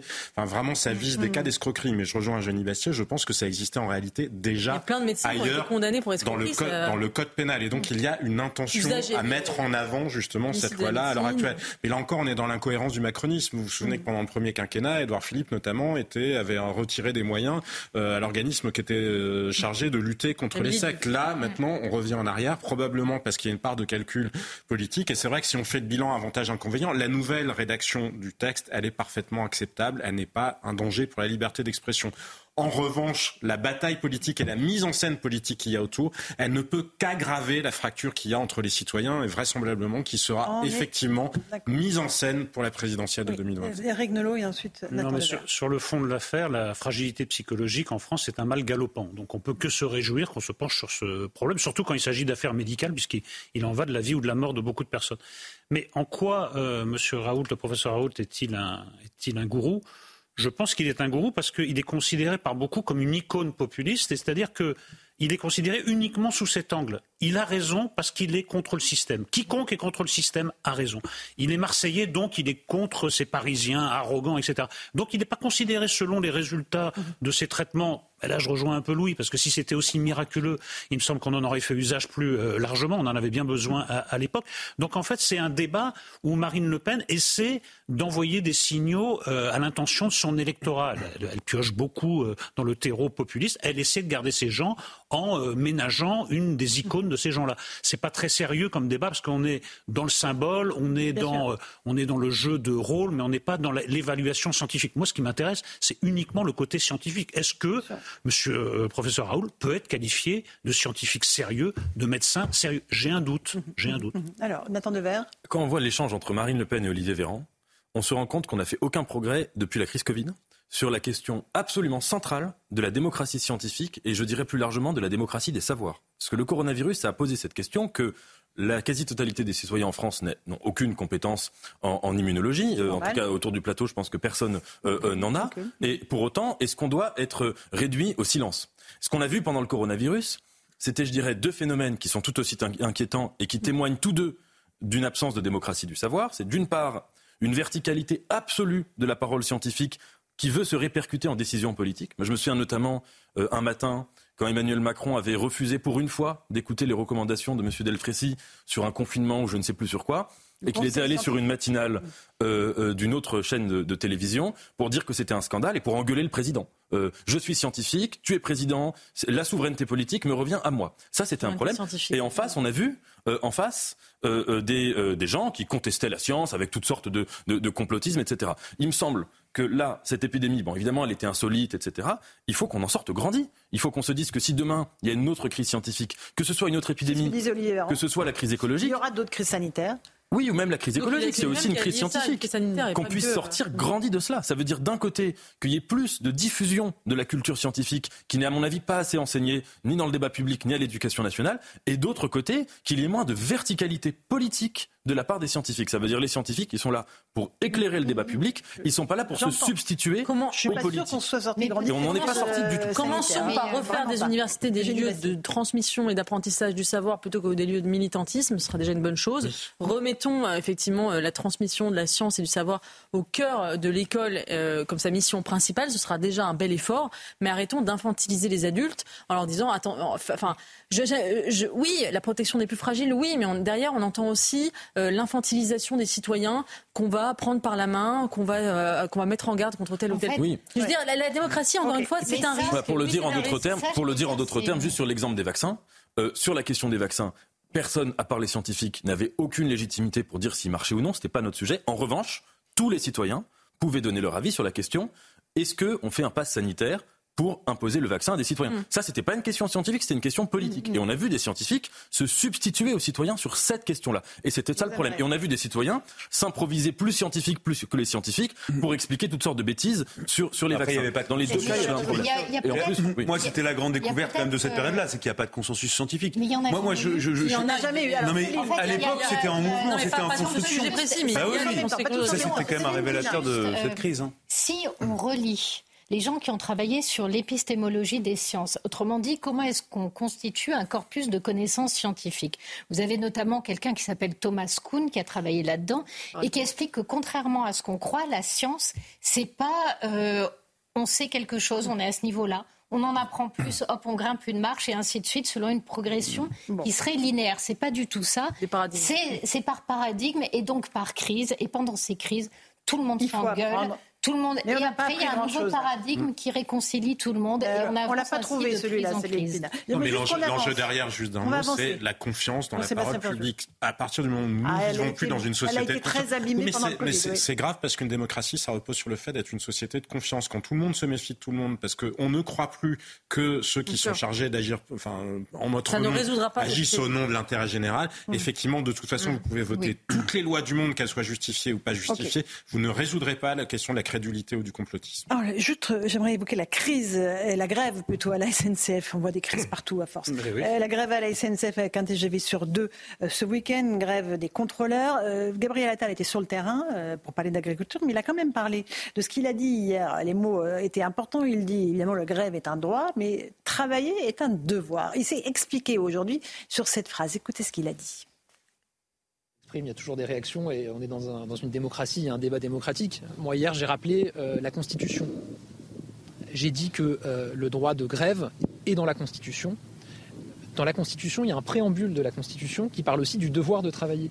C'est le préambule de 45, c'est le Conseil national de la résistance je rappelle, des socialistes, des communistes, des chrétiens démocrates qui s'accordent autour de ce texte qui parle lui-même de devoir de travailler. La réalité, c'est que vous avez certains responsables politiques qui euh, semblent choqués dès qu'on parle de travail. Alors, est-ce que est-ce qu'il fait du, mauvais esprit, Eric Nolot? J'arrive pas tellement à comprendre ce qu'il veut euh, ce qu'il veut faire passer comme message. Moi, moi, ce que je vois dans cette bah, grève, c'est qu'effectivement, elle est légale, mais pour moi, elle n'est pas légitime. Mhm. Tout, simplement parce que les, contrôleurs, c'est eux qui sont, qui sont en grève, ont obtenu satisfaction à propos de la plupart de leurs revendications, que mhm. la plupart des syndicats s'estimaient satisfaits, qu'ils ont été débordés par la base et que c'est certainement pas la profession la plus à plaindre dans les, dans les métiers Mais est-ce qu'il est scandaleux de, dire qu'il il faut c'est un devoir le travail? Ben, C'est ça la question au fond.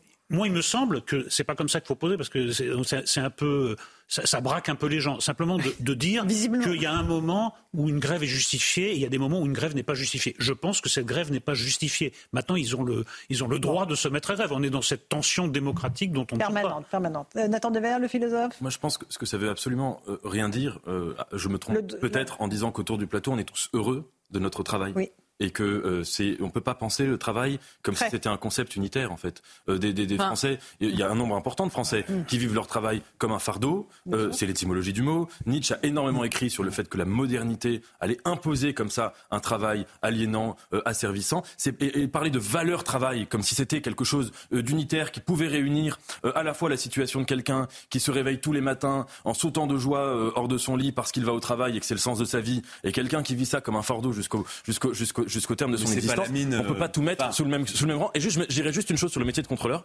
Euh, moi, je pense qu'il y a une vraie réflexion à avoir sur ce métier. Parce qu'aujourd'hui, euh, euh, ce métier-là, vous savez, dans la plupart des trains, mhm. euh, les machines ont remplacé les contrôleurs. Donc, si vous voulez, vous ne pouvez même pas avoir accès à un train si vous n'avez pas de billet.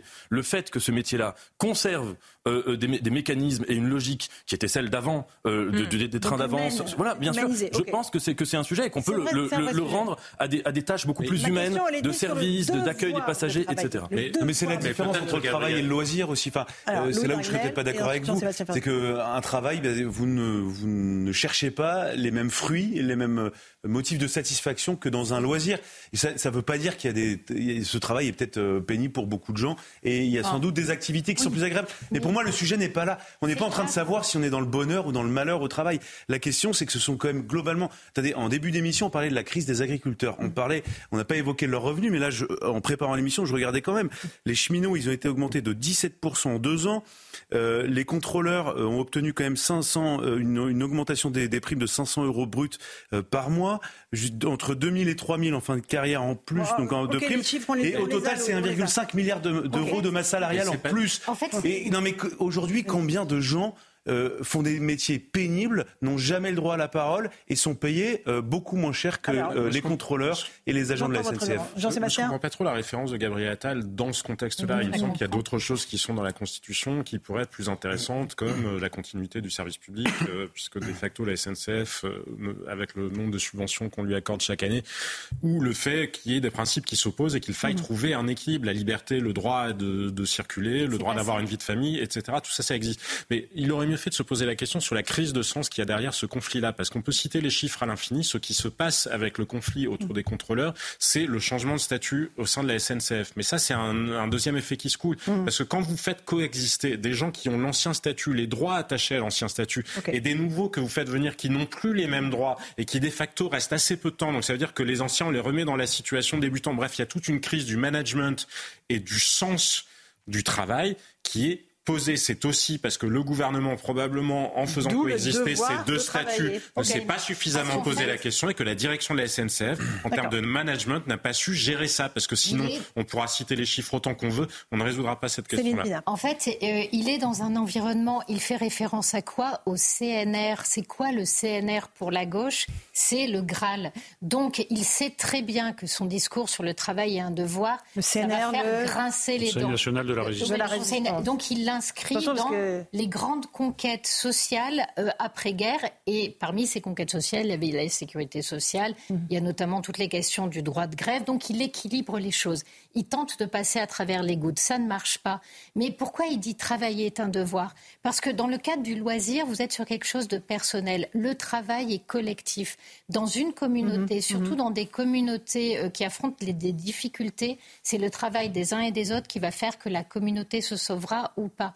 Donc travailler est un devoir. Dès que vous êtes dans le cadre du devoir, vous êtes dans un cadre social et collectif. Si vous avez une minute, une micro-phrase, même pas une minute. Sinon Juste une toute petite remarque, c'est que globalement, et c'est évidemment ce que fait Gabriel Attal, avant lui Emmanuel Macron, avant lui Nicolas Sarkozy, euh, glorifier la valeur travail. Je fais juste remarquer que dans le débat public, tous les gens qui font l'apologie de cette valeur sont globalement, sans rentrer dans leur tête, des gens qui sont très heureux de leur métier. Vous n'entendrez jamais quelqu'un qui vit la pénibilité au travail. Quand je parle de pénibilité, c'est pas que physique, mmh, c'est la pénibilité psychologique de se dire je ne sais pas quel est le sens de mon travail. Et il y a beaucoup de Français qui vivent ça. Jamais vous les entendrez ces gens-là. Ils aiment leur travail, ils ont un métier très pénible, mais ils disent qu'ils aiment leur travail. Parce qu'ils y trouvent du sens. Parce qu'ils y trouvent du sens. C'est pour ça que ce voilà. Or, évidemment, et c'est ce qu'on appelle de manière un peu vulgaire les bullshit jobs. C'est-à-dire il y a plein de gens qui ne savent pas quel est le sens de leur métier. Je suis sûr a des contrôleurs. Vous les entendrez pas dire que la valeur travail, des contrôleurs qui sont content de faire ce, métier.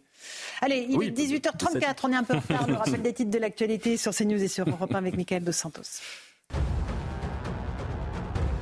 Volodymyr Zelensky attendu demain à Paris. Le président ukrainien doit signer un accord de sécurité avec Emmanuel Macron à l'Elysée. Il en fera de même quelques heures plus tôt à Berlin. L'été dernier, les pays du G7 s'étaient engagés à apporter un soutien militaire sur le long terme à l'Ukraine.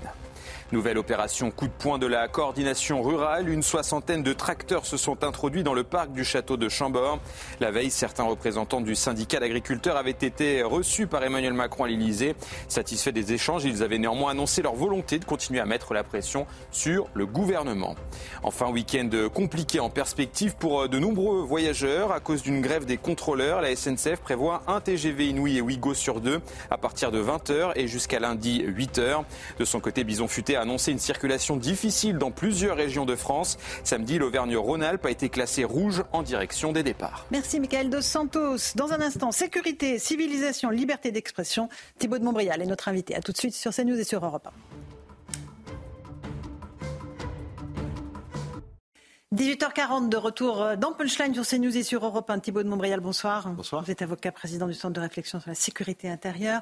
Sécurité, civilisation, liberté d'expression, ça vous va le programme? Ça me va. On va commencer par la liberté d'expression. Euh, comme vous le savez, le Conseil d'État a demandé à l'ARCOM de contrôler euh, plus CNews, tout cela sur la demande de Reporters sans frontières. Christophe Deloire, le président de cette association, a été l'invité hier matin de Pascal Pro. J'aimerais qu'on écoute l'analyse de Georges Bensoussan, qui est un historien. Il était l'invité ce matin de Sonia Mabrouk sur CNews et sur Europe 1. Il estime que cette volonté de réguler, voire de contraindre la liberté d'expression est en réalité l'expression d'une panique en haut lieu. On l'écoute, vous nous dites ce que vous en pensez. On met en avant CNews euh, au nom de la pluralité d'expression, alors que dans les médias publics, la pluralité d'expression n'est pas la règle. Je suis là pour en témoigner d'une part, et d'autre part, je crois que c'est surtout l'expression d'une panique en haut lieu. C'est-à-dire qu'il semble que du côté de la doxa, de la pensée conforme, de ce que Christophe Guy appellerait le monde des métropoles, eh bien ça panique beaucoup parce qu'on sent que du côté des opinions hétérodoxes, de ce qui s'oppose à la doxa, du côté des classes populaires, des petites classes moyennes, etc., on commence à parler, on commence à faire entendre sa voix. Et ça, c'est quelque chose qui est très mal supporté par la bourgeoisie culturelle qui domine très largement les médias publics. La bourgeoisie culturelle qui domine les médias publics. Vous êtes d'accord avec son analyse, Thibault de Montbrial? C'est une analyse qui est, qui est intéressante. Moi, je suis, euh, si on prend du champ sur les, derniers mois, ce qui, me, ce qui me trouble beaucoup et ce qui me gêne, parce que ça touche les, les, les institutions euh, de, de, notre pays, euh, c'est que euh, si on prend la séquence depuis le mois de décembre et, la, et ce qui s'est passé autour de la loi immigration, par exemple, mhm. vous avez eu euh, la Cour des comptes, dont le président s'est arrogé le droit de différer la publication de travaux Absolument, dont, rapport. Dont, je rappelle quand même qu'ils ont vocation, et c'est la Constitution qui le dit, à, à, éclairer les politiques publiques. Un rapport qui était un bilan de l'immigration en France. Et euh, Pierre Moscovici, pour ne pas le citer, s'était arrogé le droit, euh, alors qu'il n'a aucune légitimité euh, électorale, de retarder de, lui-même la, la, la, publication de ce mhm. rapport pour, avait-il dit, ne pas, ne pas peser dans le débat, alors, alors même que le, le but de la Cour des comptes, c'est de, de, de, contribuer à aider les, les prises de réflexion ah, des la Cour des comptes sur la loi immigration. Ensuite, il y a eu ce qui, pour moi, le plus grave, c'est le Conseil constitutionnel euh, qui n'a pas hésité à dire contre l'évidence, mais, mais c'est là où ça devient très gênant. C'est quand on, si, si, si, si je vous dis qu'il pleut alors qu'il fait beau et, et, et, qu'il est interdit euh, de dire autre chose que, que ce qui est le contraire de la réalité, ça, ça devient très grave. Euh, le Conseil constitutionnel qui, qui n'a pas hésité à dire que constituer un cavalier législatif, c'est-à-dire n'avait pas de lien avec l'objet de la loi, euh, Sur la même loi des, des, sujets qui étaient en lien direct et on ne peut plus direct mhm. avec l'immigration. Et puis ensuite, maintenant, on a cette décision sortie du chapeau par le Conseil d'État euh, saisi euh, par une association euh, qui a construit sa réputation sur la défense des libertés partout dans le monde. Particulièrement des journalistes. Des libertés des journalistes, pardon, partout dans le monde, qui vient aujourd'hui dire qu'il y avait un, problème de, pluralité sur quelle antenne Parce que si on commence la phrase comme ça, ben on se dit c'est sur 70% des médias français. ah ben non, c'est sur CNews. Et, soit dit en passant, avec un, problème opérationnel qui est insoluble, c'est que qui va décider euh, de, de, de, de, quel... Euh, oui, d'accord, mais sur quel fondement? Notre régulateur. Prenez-moi, par exemple. Des médias. Moi, je, moi, je, je suis Comment je vous classe Vous me classez comment? Mm, mm. Euh, Il y a des sujets sur lesquels... alors si, si, si. Ces gens-là, ces gens-là, ils ont une réponse toute simple. C'est que pour l'ensemble des personnalités qui sont concernées par la problématique, nous sommes tous d'extrême droite. Mm-hmm. Donc en fait, le classement est assez simple. Vous avez l'extrême droite et puis vous avez le camp du bien. Je pense qu'en réalité, la situation, et heureusement, et il faut être sérieux, en France est, une situation qui est beaucoup plus nuancée que ça, et que ce qui peut encore sauver notre pays, qui est en très grande tension, et Georges Bensoussan a raison, il y a une très grande tension, euh, il, y a, une violence croissante, euh, il y a un, rejet des, des, politiques et une défiance de plus en plus grande, et c'est à ça qu'il faut faire attention. Mais ça n'est pas euh, en privant de, la capacité de s'exprimer et en enlevant des débats mm. les uns et les, ou les autres qu'on y arrivera. Mais d'ailleurs, quel qu'il soit, moi je vous le dis très franchement, je suis pour la liberté totale.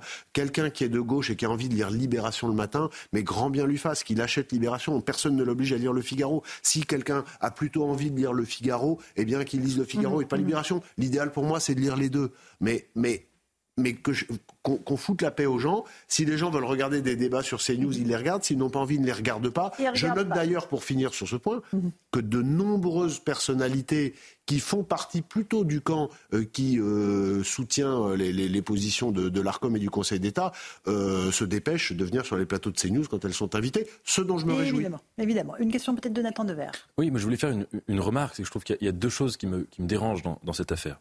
La première, c'est que qu'on ait une réflexion globale sur l'état du débat public en France, sur l'état de la parole ou du champ médiatique, disons, en France, audiovisuel, je trouve ça même plutôt intéressant et louable. Euh, qu'on le fasse en ciblant par avance, par avance, un média en particulier, c'est ça qui est problématique. À la limite, on a une réflexion globale, et puis si on trouve qu'il euh, y a euh, tel ou tel problème ici ou là, on peut les identifier après, mais pas par avance. Deuxième chose qui me dérange, plus encore que la première, c'est cette histoire de dire les lignes éditoriales, des, non pas des invités politiques, mais des gens qui sont des éditorialistes, des chroniqueurs ou des invités. Ou des invités, comme Thibault de Montréal. Voilà, c'est que ce qui est problématique, c'est que autant un politique, quand il vient dans les médias, souvent, on va pas se mentir, il vient répéter les éléments de langage qu'on lui a donnés, il vient avec des fiches, et parfois on se dit, oh, c'est pas tout à fait la même écriture que, ça n'a pas l'air d'être son écriture, ce qui est sur la fiche. Bon. Mais euh, quand on a affaire à un éditorialiste ou à un chroniqueur ou à un invité, son but n'est pas de défendre une ligne éditoriale préconçue. Autrement dit, heureusement, enfin en tout cas j'espère, que s'il y a des gens qui ont une sensibilité plutôt de gauche ou plutôt de droite, en fonction des sujets, ils commencent pas quand on leur pose une question par se dire, bah tiens, je vais donner la réponse de gauche parce que je suis de gauche, mmh. qu'ils puissent essayer de réfléchir en fonction des coordonnées de chaque question, qu'il puisse y avoir des gens de gauche qui vont donner une réponse entre guillemets fichée de droite sur telle question, et réciproquement. Et c'est ça que je trouve problématique, c'est d'estimer qu'on va porter un regard essentialisant mmh. sur des gens qui sont précisément faits pour essayer d'échapper à l'essentialisation. Évidemment. Thibault Mais d'abord, qu'est-ce que la gauche et qu'est-ce que la droite Qu'est-ce qu'une sensibilité de gauche sur tel ou tel sujet? Il y, a des, il y a des sujets sur lesquels, y compris les gens qui sont des politiques professionnels, euh, ont des nuances euh, et sont à contre-courant par rapport à des partis, etc. Et encore une fois, heureusement. Euh, donc tout, ça, tout ça est absurde et ça nous ramène à la, à la conclusion de, de Georges Bensoussan. Je crois et je le mesure moi sur d'autres sujets euh, qui sont liés à la, à la sécurité, à la différence entre le on et le off, hein, à ce que les, les gens vous disent euh, quand ils vous voient seul à seul et à ce qu'ils disent quand ils sont sur les plateaux de télévision. Moi je crois qu'il y a une il y a très un décalage. Oui, il y a un décalage, pas toujours, mais, mais, mais il y a un décalage et, et, et, parfois c'est très intéressant mm. parce que il y a des, gens par exemple sur la sécurité vont vous dire on est très inquiet pour telle et telle raison, mais ça on peut pas le dire. On peut pas dire ça aux gens. Euh, et, de fait, sans doute, est-ce qu'il y a des informations sur lesquelles il faut faire attention pour, des raisons opérationnelles notamment. Mm. Mais la, pour rester sur le sujet, oui, je pense qu'aujourd'hui, il y a une forme de, superstructure, pour employer l'expression marxiste, euh, qui sent que la, le monde tel qu'il a été, euh, le monde politique, médiatico-politique tel qu'il a été ces 40 dernières années, euh, ne fonctionne plus et que ça va en miroir avec le fait que notre société est, aujourd'hui très gravement malade. Vous avez évoqué le climat de, sécurité, peut-être une question de Louis Dargnel. Toujours une dernière peut-être question sur la liberté d'expression. Sur le, non, sur le même sujet. ce qui est assez frappant, c'est que l'ARCOM n'a jamais demandé à faire ça, c'est-à-dire à demander un fichage politique des intervenants euh, sur CNews, d'ailleurs sur aucune autre antenne. Euh, et ce qu'on voit, c'est le procédé. C'est-à-dire que euh, RSF, Reporters sans frontières, voyant que l'ARCOM ne le faisait pas de lui-même, a demandé, à, forcer, à pousser le Conseil d'État à rendre une décision juridique. moi, la question que je voulais vous poser, est-ce qu'il n'y a pas une dérive aussi juridique où on voit que ce que les, opposants à la liberté d'expression ne parviennent pas à avoir euh, en convainquant ou en essayant de, débattre, eh bien maintenant ils essayent euh, d'obtenir par la et maintenant ils essayent d'obtenir euh, leur projet politique via le droit. Et est-ce que ça pose problème selon vous? Ça pose bien sûr un problème, mais encore une fois, c'est ce que c'est ce qu'exprimait tout à l'heure Georges Bensoussan. Moi, je pense qu'il faut il faut résister, mais il faut résister avec en gardant le, son calme et avec humour, parce qu'en réalité, quand on va au bout de la logique, c'est très facile de, démonter la, la manœuvre. Et en réalité depuis deux jours, quand on regarde les réactions partout sur vos plateaux, mais pas seulement, on se rend compte que la manœuvre est en train de se retourner contre ceux qui l'ont ourdi. Mm. Euh, moi, j'ai été, euh, j'ai été fasciné par l'effondrement en direct de Christophe Deloire hier matin chez Pascal Pro. C'est très rare de voir quelqu'un mm. qui est à l'origine d'un de, de, événement d'actualité s'effondrer en direct comme, mm. comme ça a été le cas de, Christophe Deloire. et, et, de, fait, ça va être intéressant de voir comment l'ARCOM réagit dans les, dans les mois qui viennent. Le pire n'est jamais sûr. Après, c'est une contrainte juridique. En tout cas, oui, l'ARCOM, en théorie, ne peut pas s'y opposer. Oui, mais Louis Dragunel, une contrainte juridique dont il va être très intéressant de voir comment ah il va être mis en œuvre. Comment est-ce qu'on va faire? On va aller demander au service juridique de CNews une liste d'invités. Ça, c'est facile à obtenir. Mais ensuite, comment est-ce qu'on va caractériser tel ou tel invité? Donc, comment hmm. est-ce qu'on va les colorer? Dans quelle case? Avec quel type de nuances? Est-ce qu'on met 4 nuances? Est-ce qu'on en met 6 Est-ce qu'on en met 25 Et puis, il y aurait une rupture d'égalité de droit par rapport aux autres médias. Et ça, c'est ça qui est très étonnant. C'est-à-dire que le Conseil d'État pourrait être saisi euh, sur un, dans un autre registre par CNews au nom de l'égalité de droit. Et de fait, il y a une rupture d'égalité. Juste le dernier point, c'est qu'autant je trouve qu'il est légitime qu'en période électorale, dans les dernières semaines avant un scrutin, il y ait une égalité du temps de parole et d'expression mhm, entre les candidats à ce scrutin, autant de le reste du temps, euh, les, les, les, il doit y avoir des lignes éditoriales et chacun et la liberté, c'est que chacun puisse regarder ce qu'il a envie de regarder. Il y, a, il, y a, trois ou quatre, selon la manière de compter, chaînes d'infos continues. Et il y en a pour tout le monde. Euh, c'est comme les à, à, votre cœur d'activité qui est la sécurité. Euh, la, la, situation sécuritaire de notre pays est extrêmement tendue, vous le disiez. Les agriculteurs euh, sont très en colère. Il y a des menaces qui pèsent sur le salon de l'agriculture. On a euh, des craintes d'affrontement entre des militants euh, écologistes et des agriculteurs, voire des politiques. tout ça est une cocotte minute qui pourrait déborder à l'évidence, il y a des tensions dans notre pays qui sont des, tensions sociales, qui sont des tensions sociales très dures. Vous venez de le rappeler. il y a cette séquence des agriculteurs les, événements s'accélèrent tellement qu'on a, on, oublie des choses qui, ne sont pas très anciennes. Souvenez-vous de, l'extrême violence qui a émaillé les, les, manifestations euh, contre la, loi retraite. Euh, si on remonte euh, assez peu de temps en amont, on a eu une séquence gilet jaune qui a duré presque un an.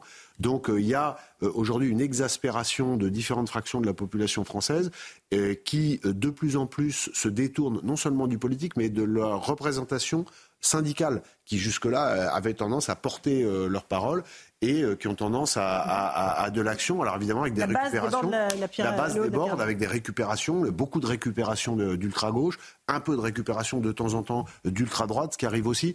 Donc tout ça, c'est, ce sont des, indicateurs qui sont très inquiétants. D'autant plus que s'ajoutent évidemment les fractures abyssales de notre de notre pays, mmh. qui sont les, fractures avec la, la délinquance, la mmh. délinquance dite du quotidien, mais les chiffres 2023 qui ont été révélés par le ministère de l'Intérieur la semaine dernière sont catastrophiques. Je les rappelle, vous avez 14 homicides ou tentatives, ça va ensemble. Hein. Euh, euh, un homicide, c'est une tentative qui réussit. Donc il y en a qui échouent, mais l'acte est le même. 14 par jour. Vous avez une agression physique, ce qu'on appelle des coups et blessures volontaires, toutes les 3 minutes en France. Vous avez plus de 100 agressions au couteau par jour. Donc nous sommes dans une société qui est devenue extrêmement violente. Vous avez un policier ou un gendarme qui est blessé en service chaque demi-heure.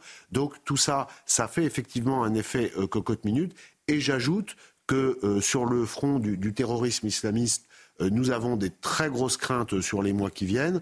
Euh, pour euh, parce qu'il y a beaucoup de gens qui sont des, libérés de prison alors qu'ils avaient été combattre euh, mhm. il y a maintenant presque dix ans en Irak et en Syrie avec Daesh, parce qu'il y a les événements à venir euh, au printemps et l'été prochain, les Jeux Olympiques, mais pas seulement, le, les 110 jours de parcours de la flamme, 110 jours, hein, tous les jours, pendant 110 jours, euh, les cérémonies officielles des débarquements, les 80 ans du débarquement euh, en Normandie et en Provence, avec des, des chefs d'État venus du, du, monde entier. Et puis, il ne faut pas oublier que s'ajoutera à, à, ce calendrier déjà, déjà chargé le défilé du 14 juillet, le Tour de France, donc les événements habituels, mais qu'il va falloir sécuriser aussi. Alors, ça n'est pas infaisable, hein, bien sûr, mhm. mais ça va, c'est source de, très grandes tensions et tout peut se, dérégler quand même très vite. Bon, très bien. Une question de Dremel. Oui, dans neuf jours, il y a le salon de l'agriculture, on en parlait tout à l'heure, euh, et dans une note euh, produite par les services d'enseignement, il y a la crainte d'un affrontement qui est créé par euh, les militants écologistes radicaux. Aujourd'hui, comment est-ce que vous considérez la menace de cette écologie politique un peu anti-tout? Je me souviens que quand, on, quand nous avions travaillé en 2020 euh, autour du gouvernement de l'époque sur le livre blanc de la sécurité intérieure. Il y avait eu une session de travail où euh, Laurent Nunez, qui était secrétaire d'État euh, à l'époque auprès du mhm. ministre de l'Intérieur, avait lui-même, qui est aujourd'hui préfet de police de Paris, avait lui-même en cours de séance souligné euh, le danger euh, éclosant et, à ses yeux un, danger d'avenir, mais pas encore très identifié, des écolos radicaux, et il citait notamment l'évolution des antispécistes en Angleterre. Les antispécistes, c'est les gens qui considèrent que euh, y peut pas toucher aux animaux, et en tout cas dans la façon de, les, abattre pour ensuite les consommer, euh, tout, tout, ça est très critiquable, et que c'est un crime, et que du coup la violence est autorisée contre ce crime, hein, c'est le raisonnement.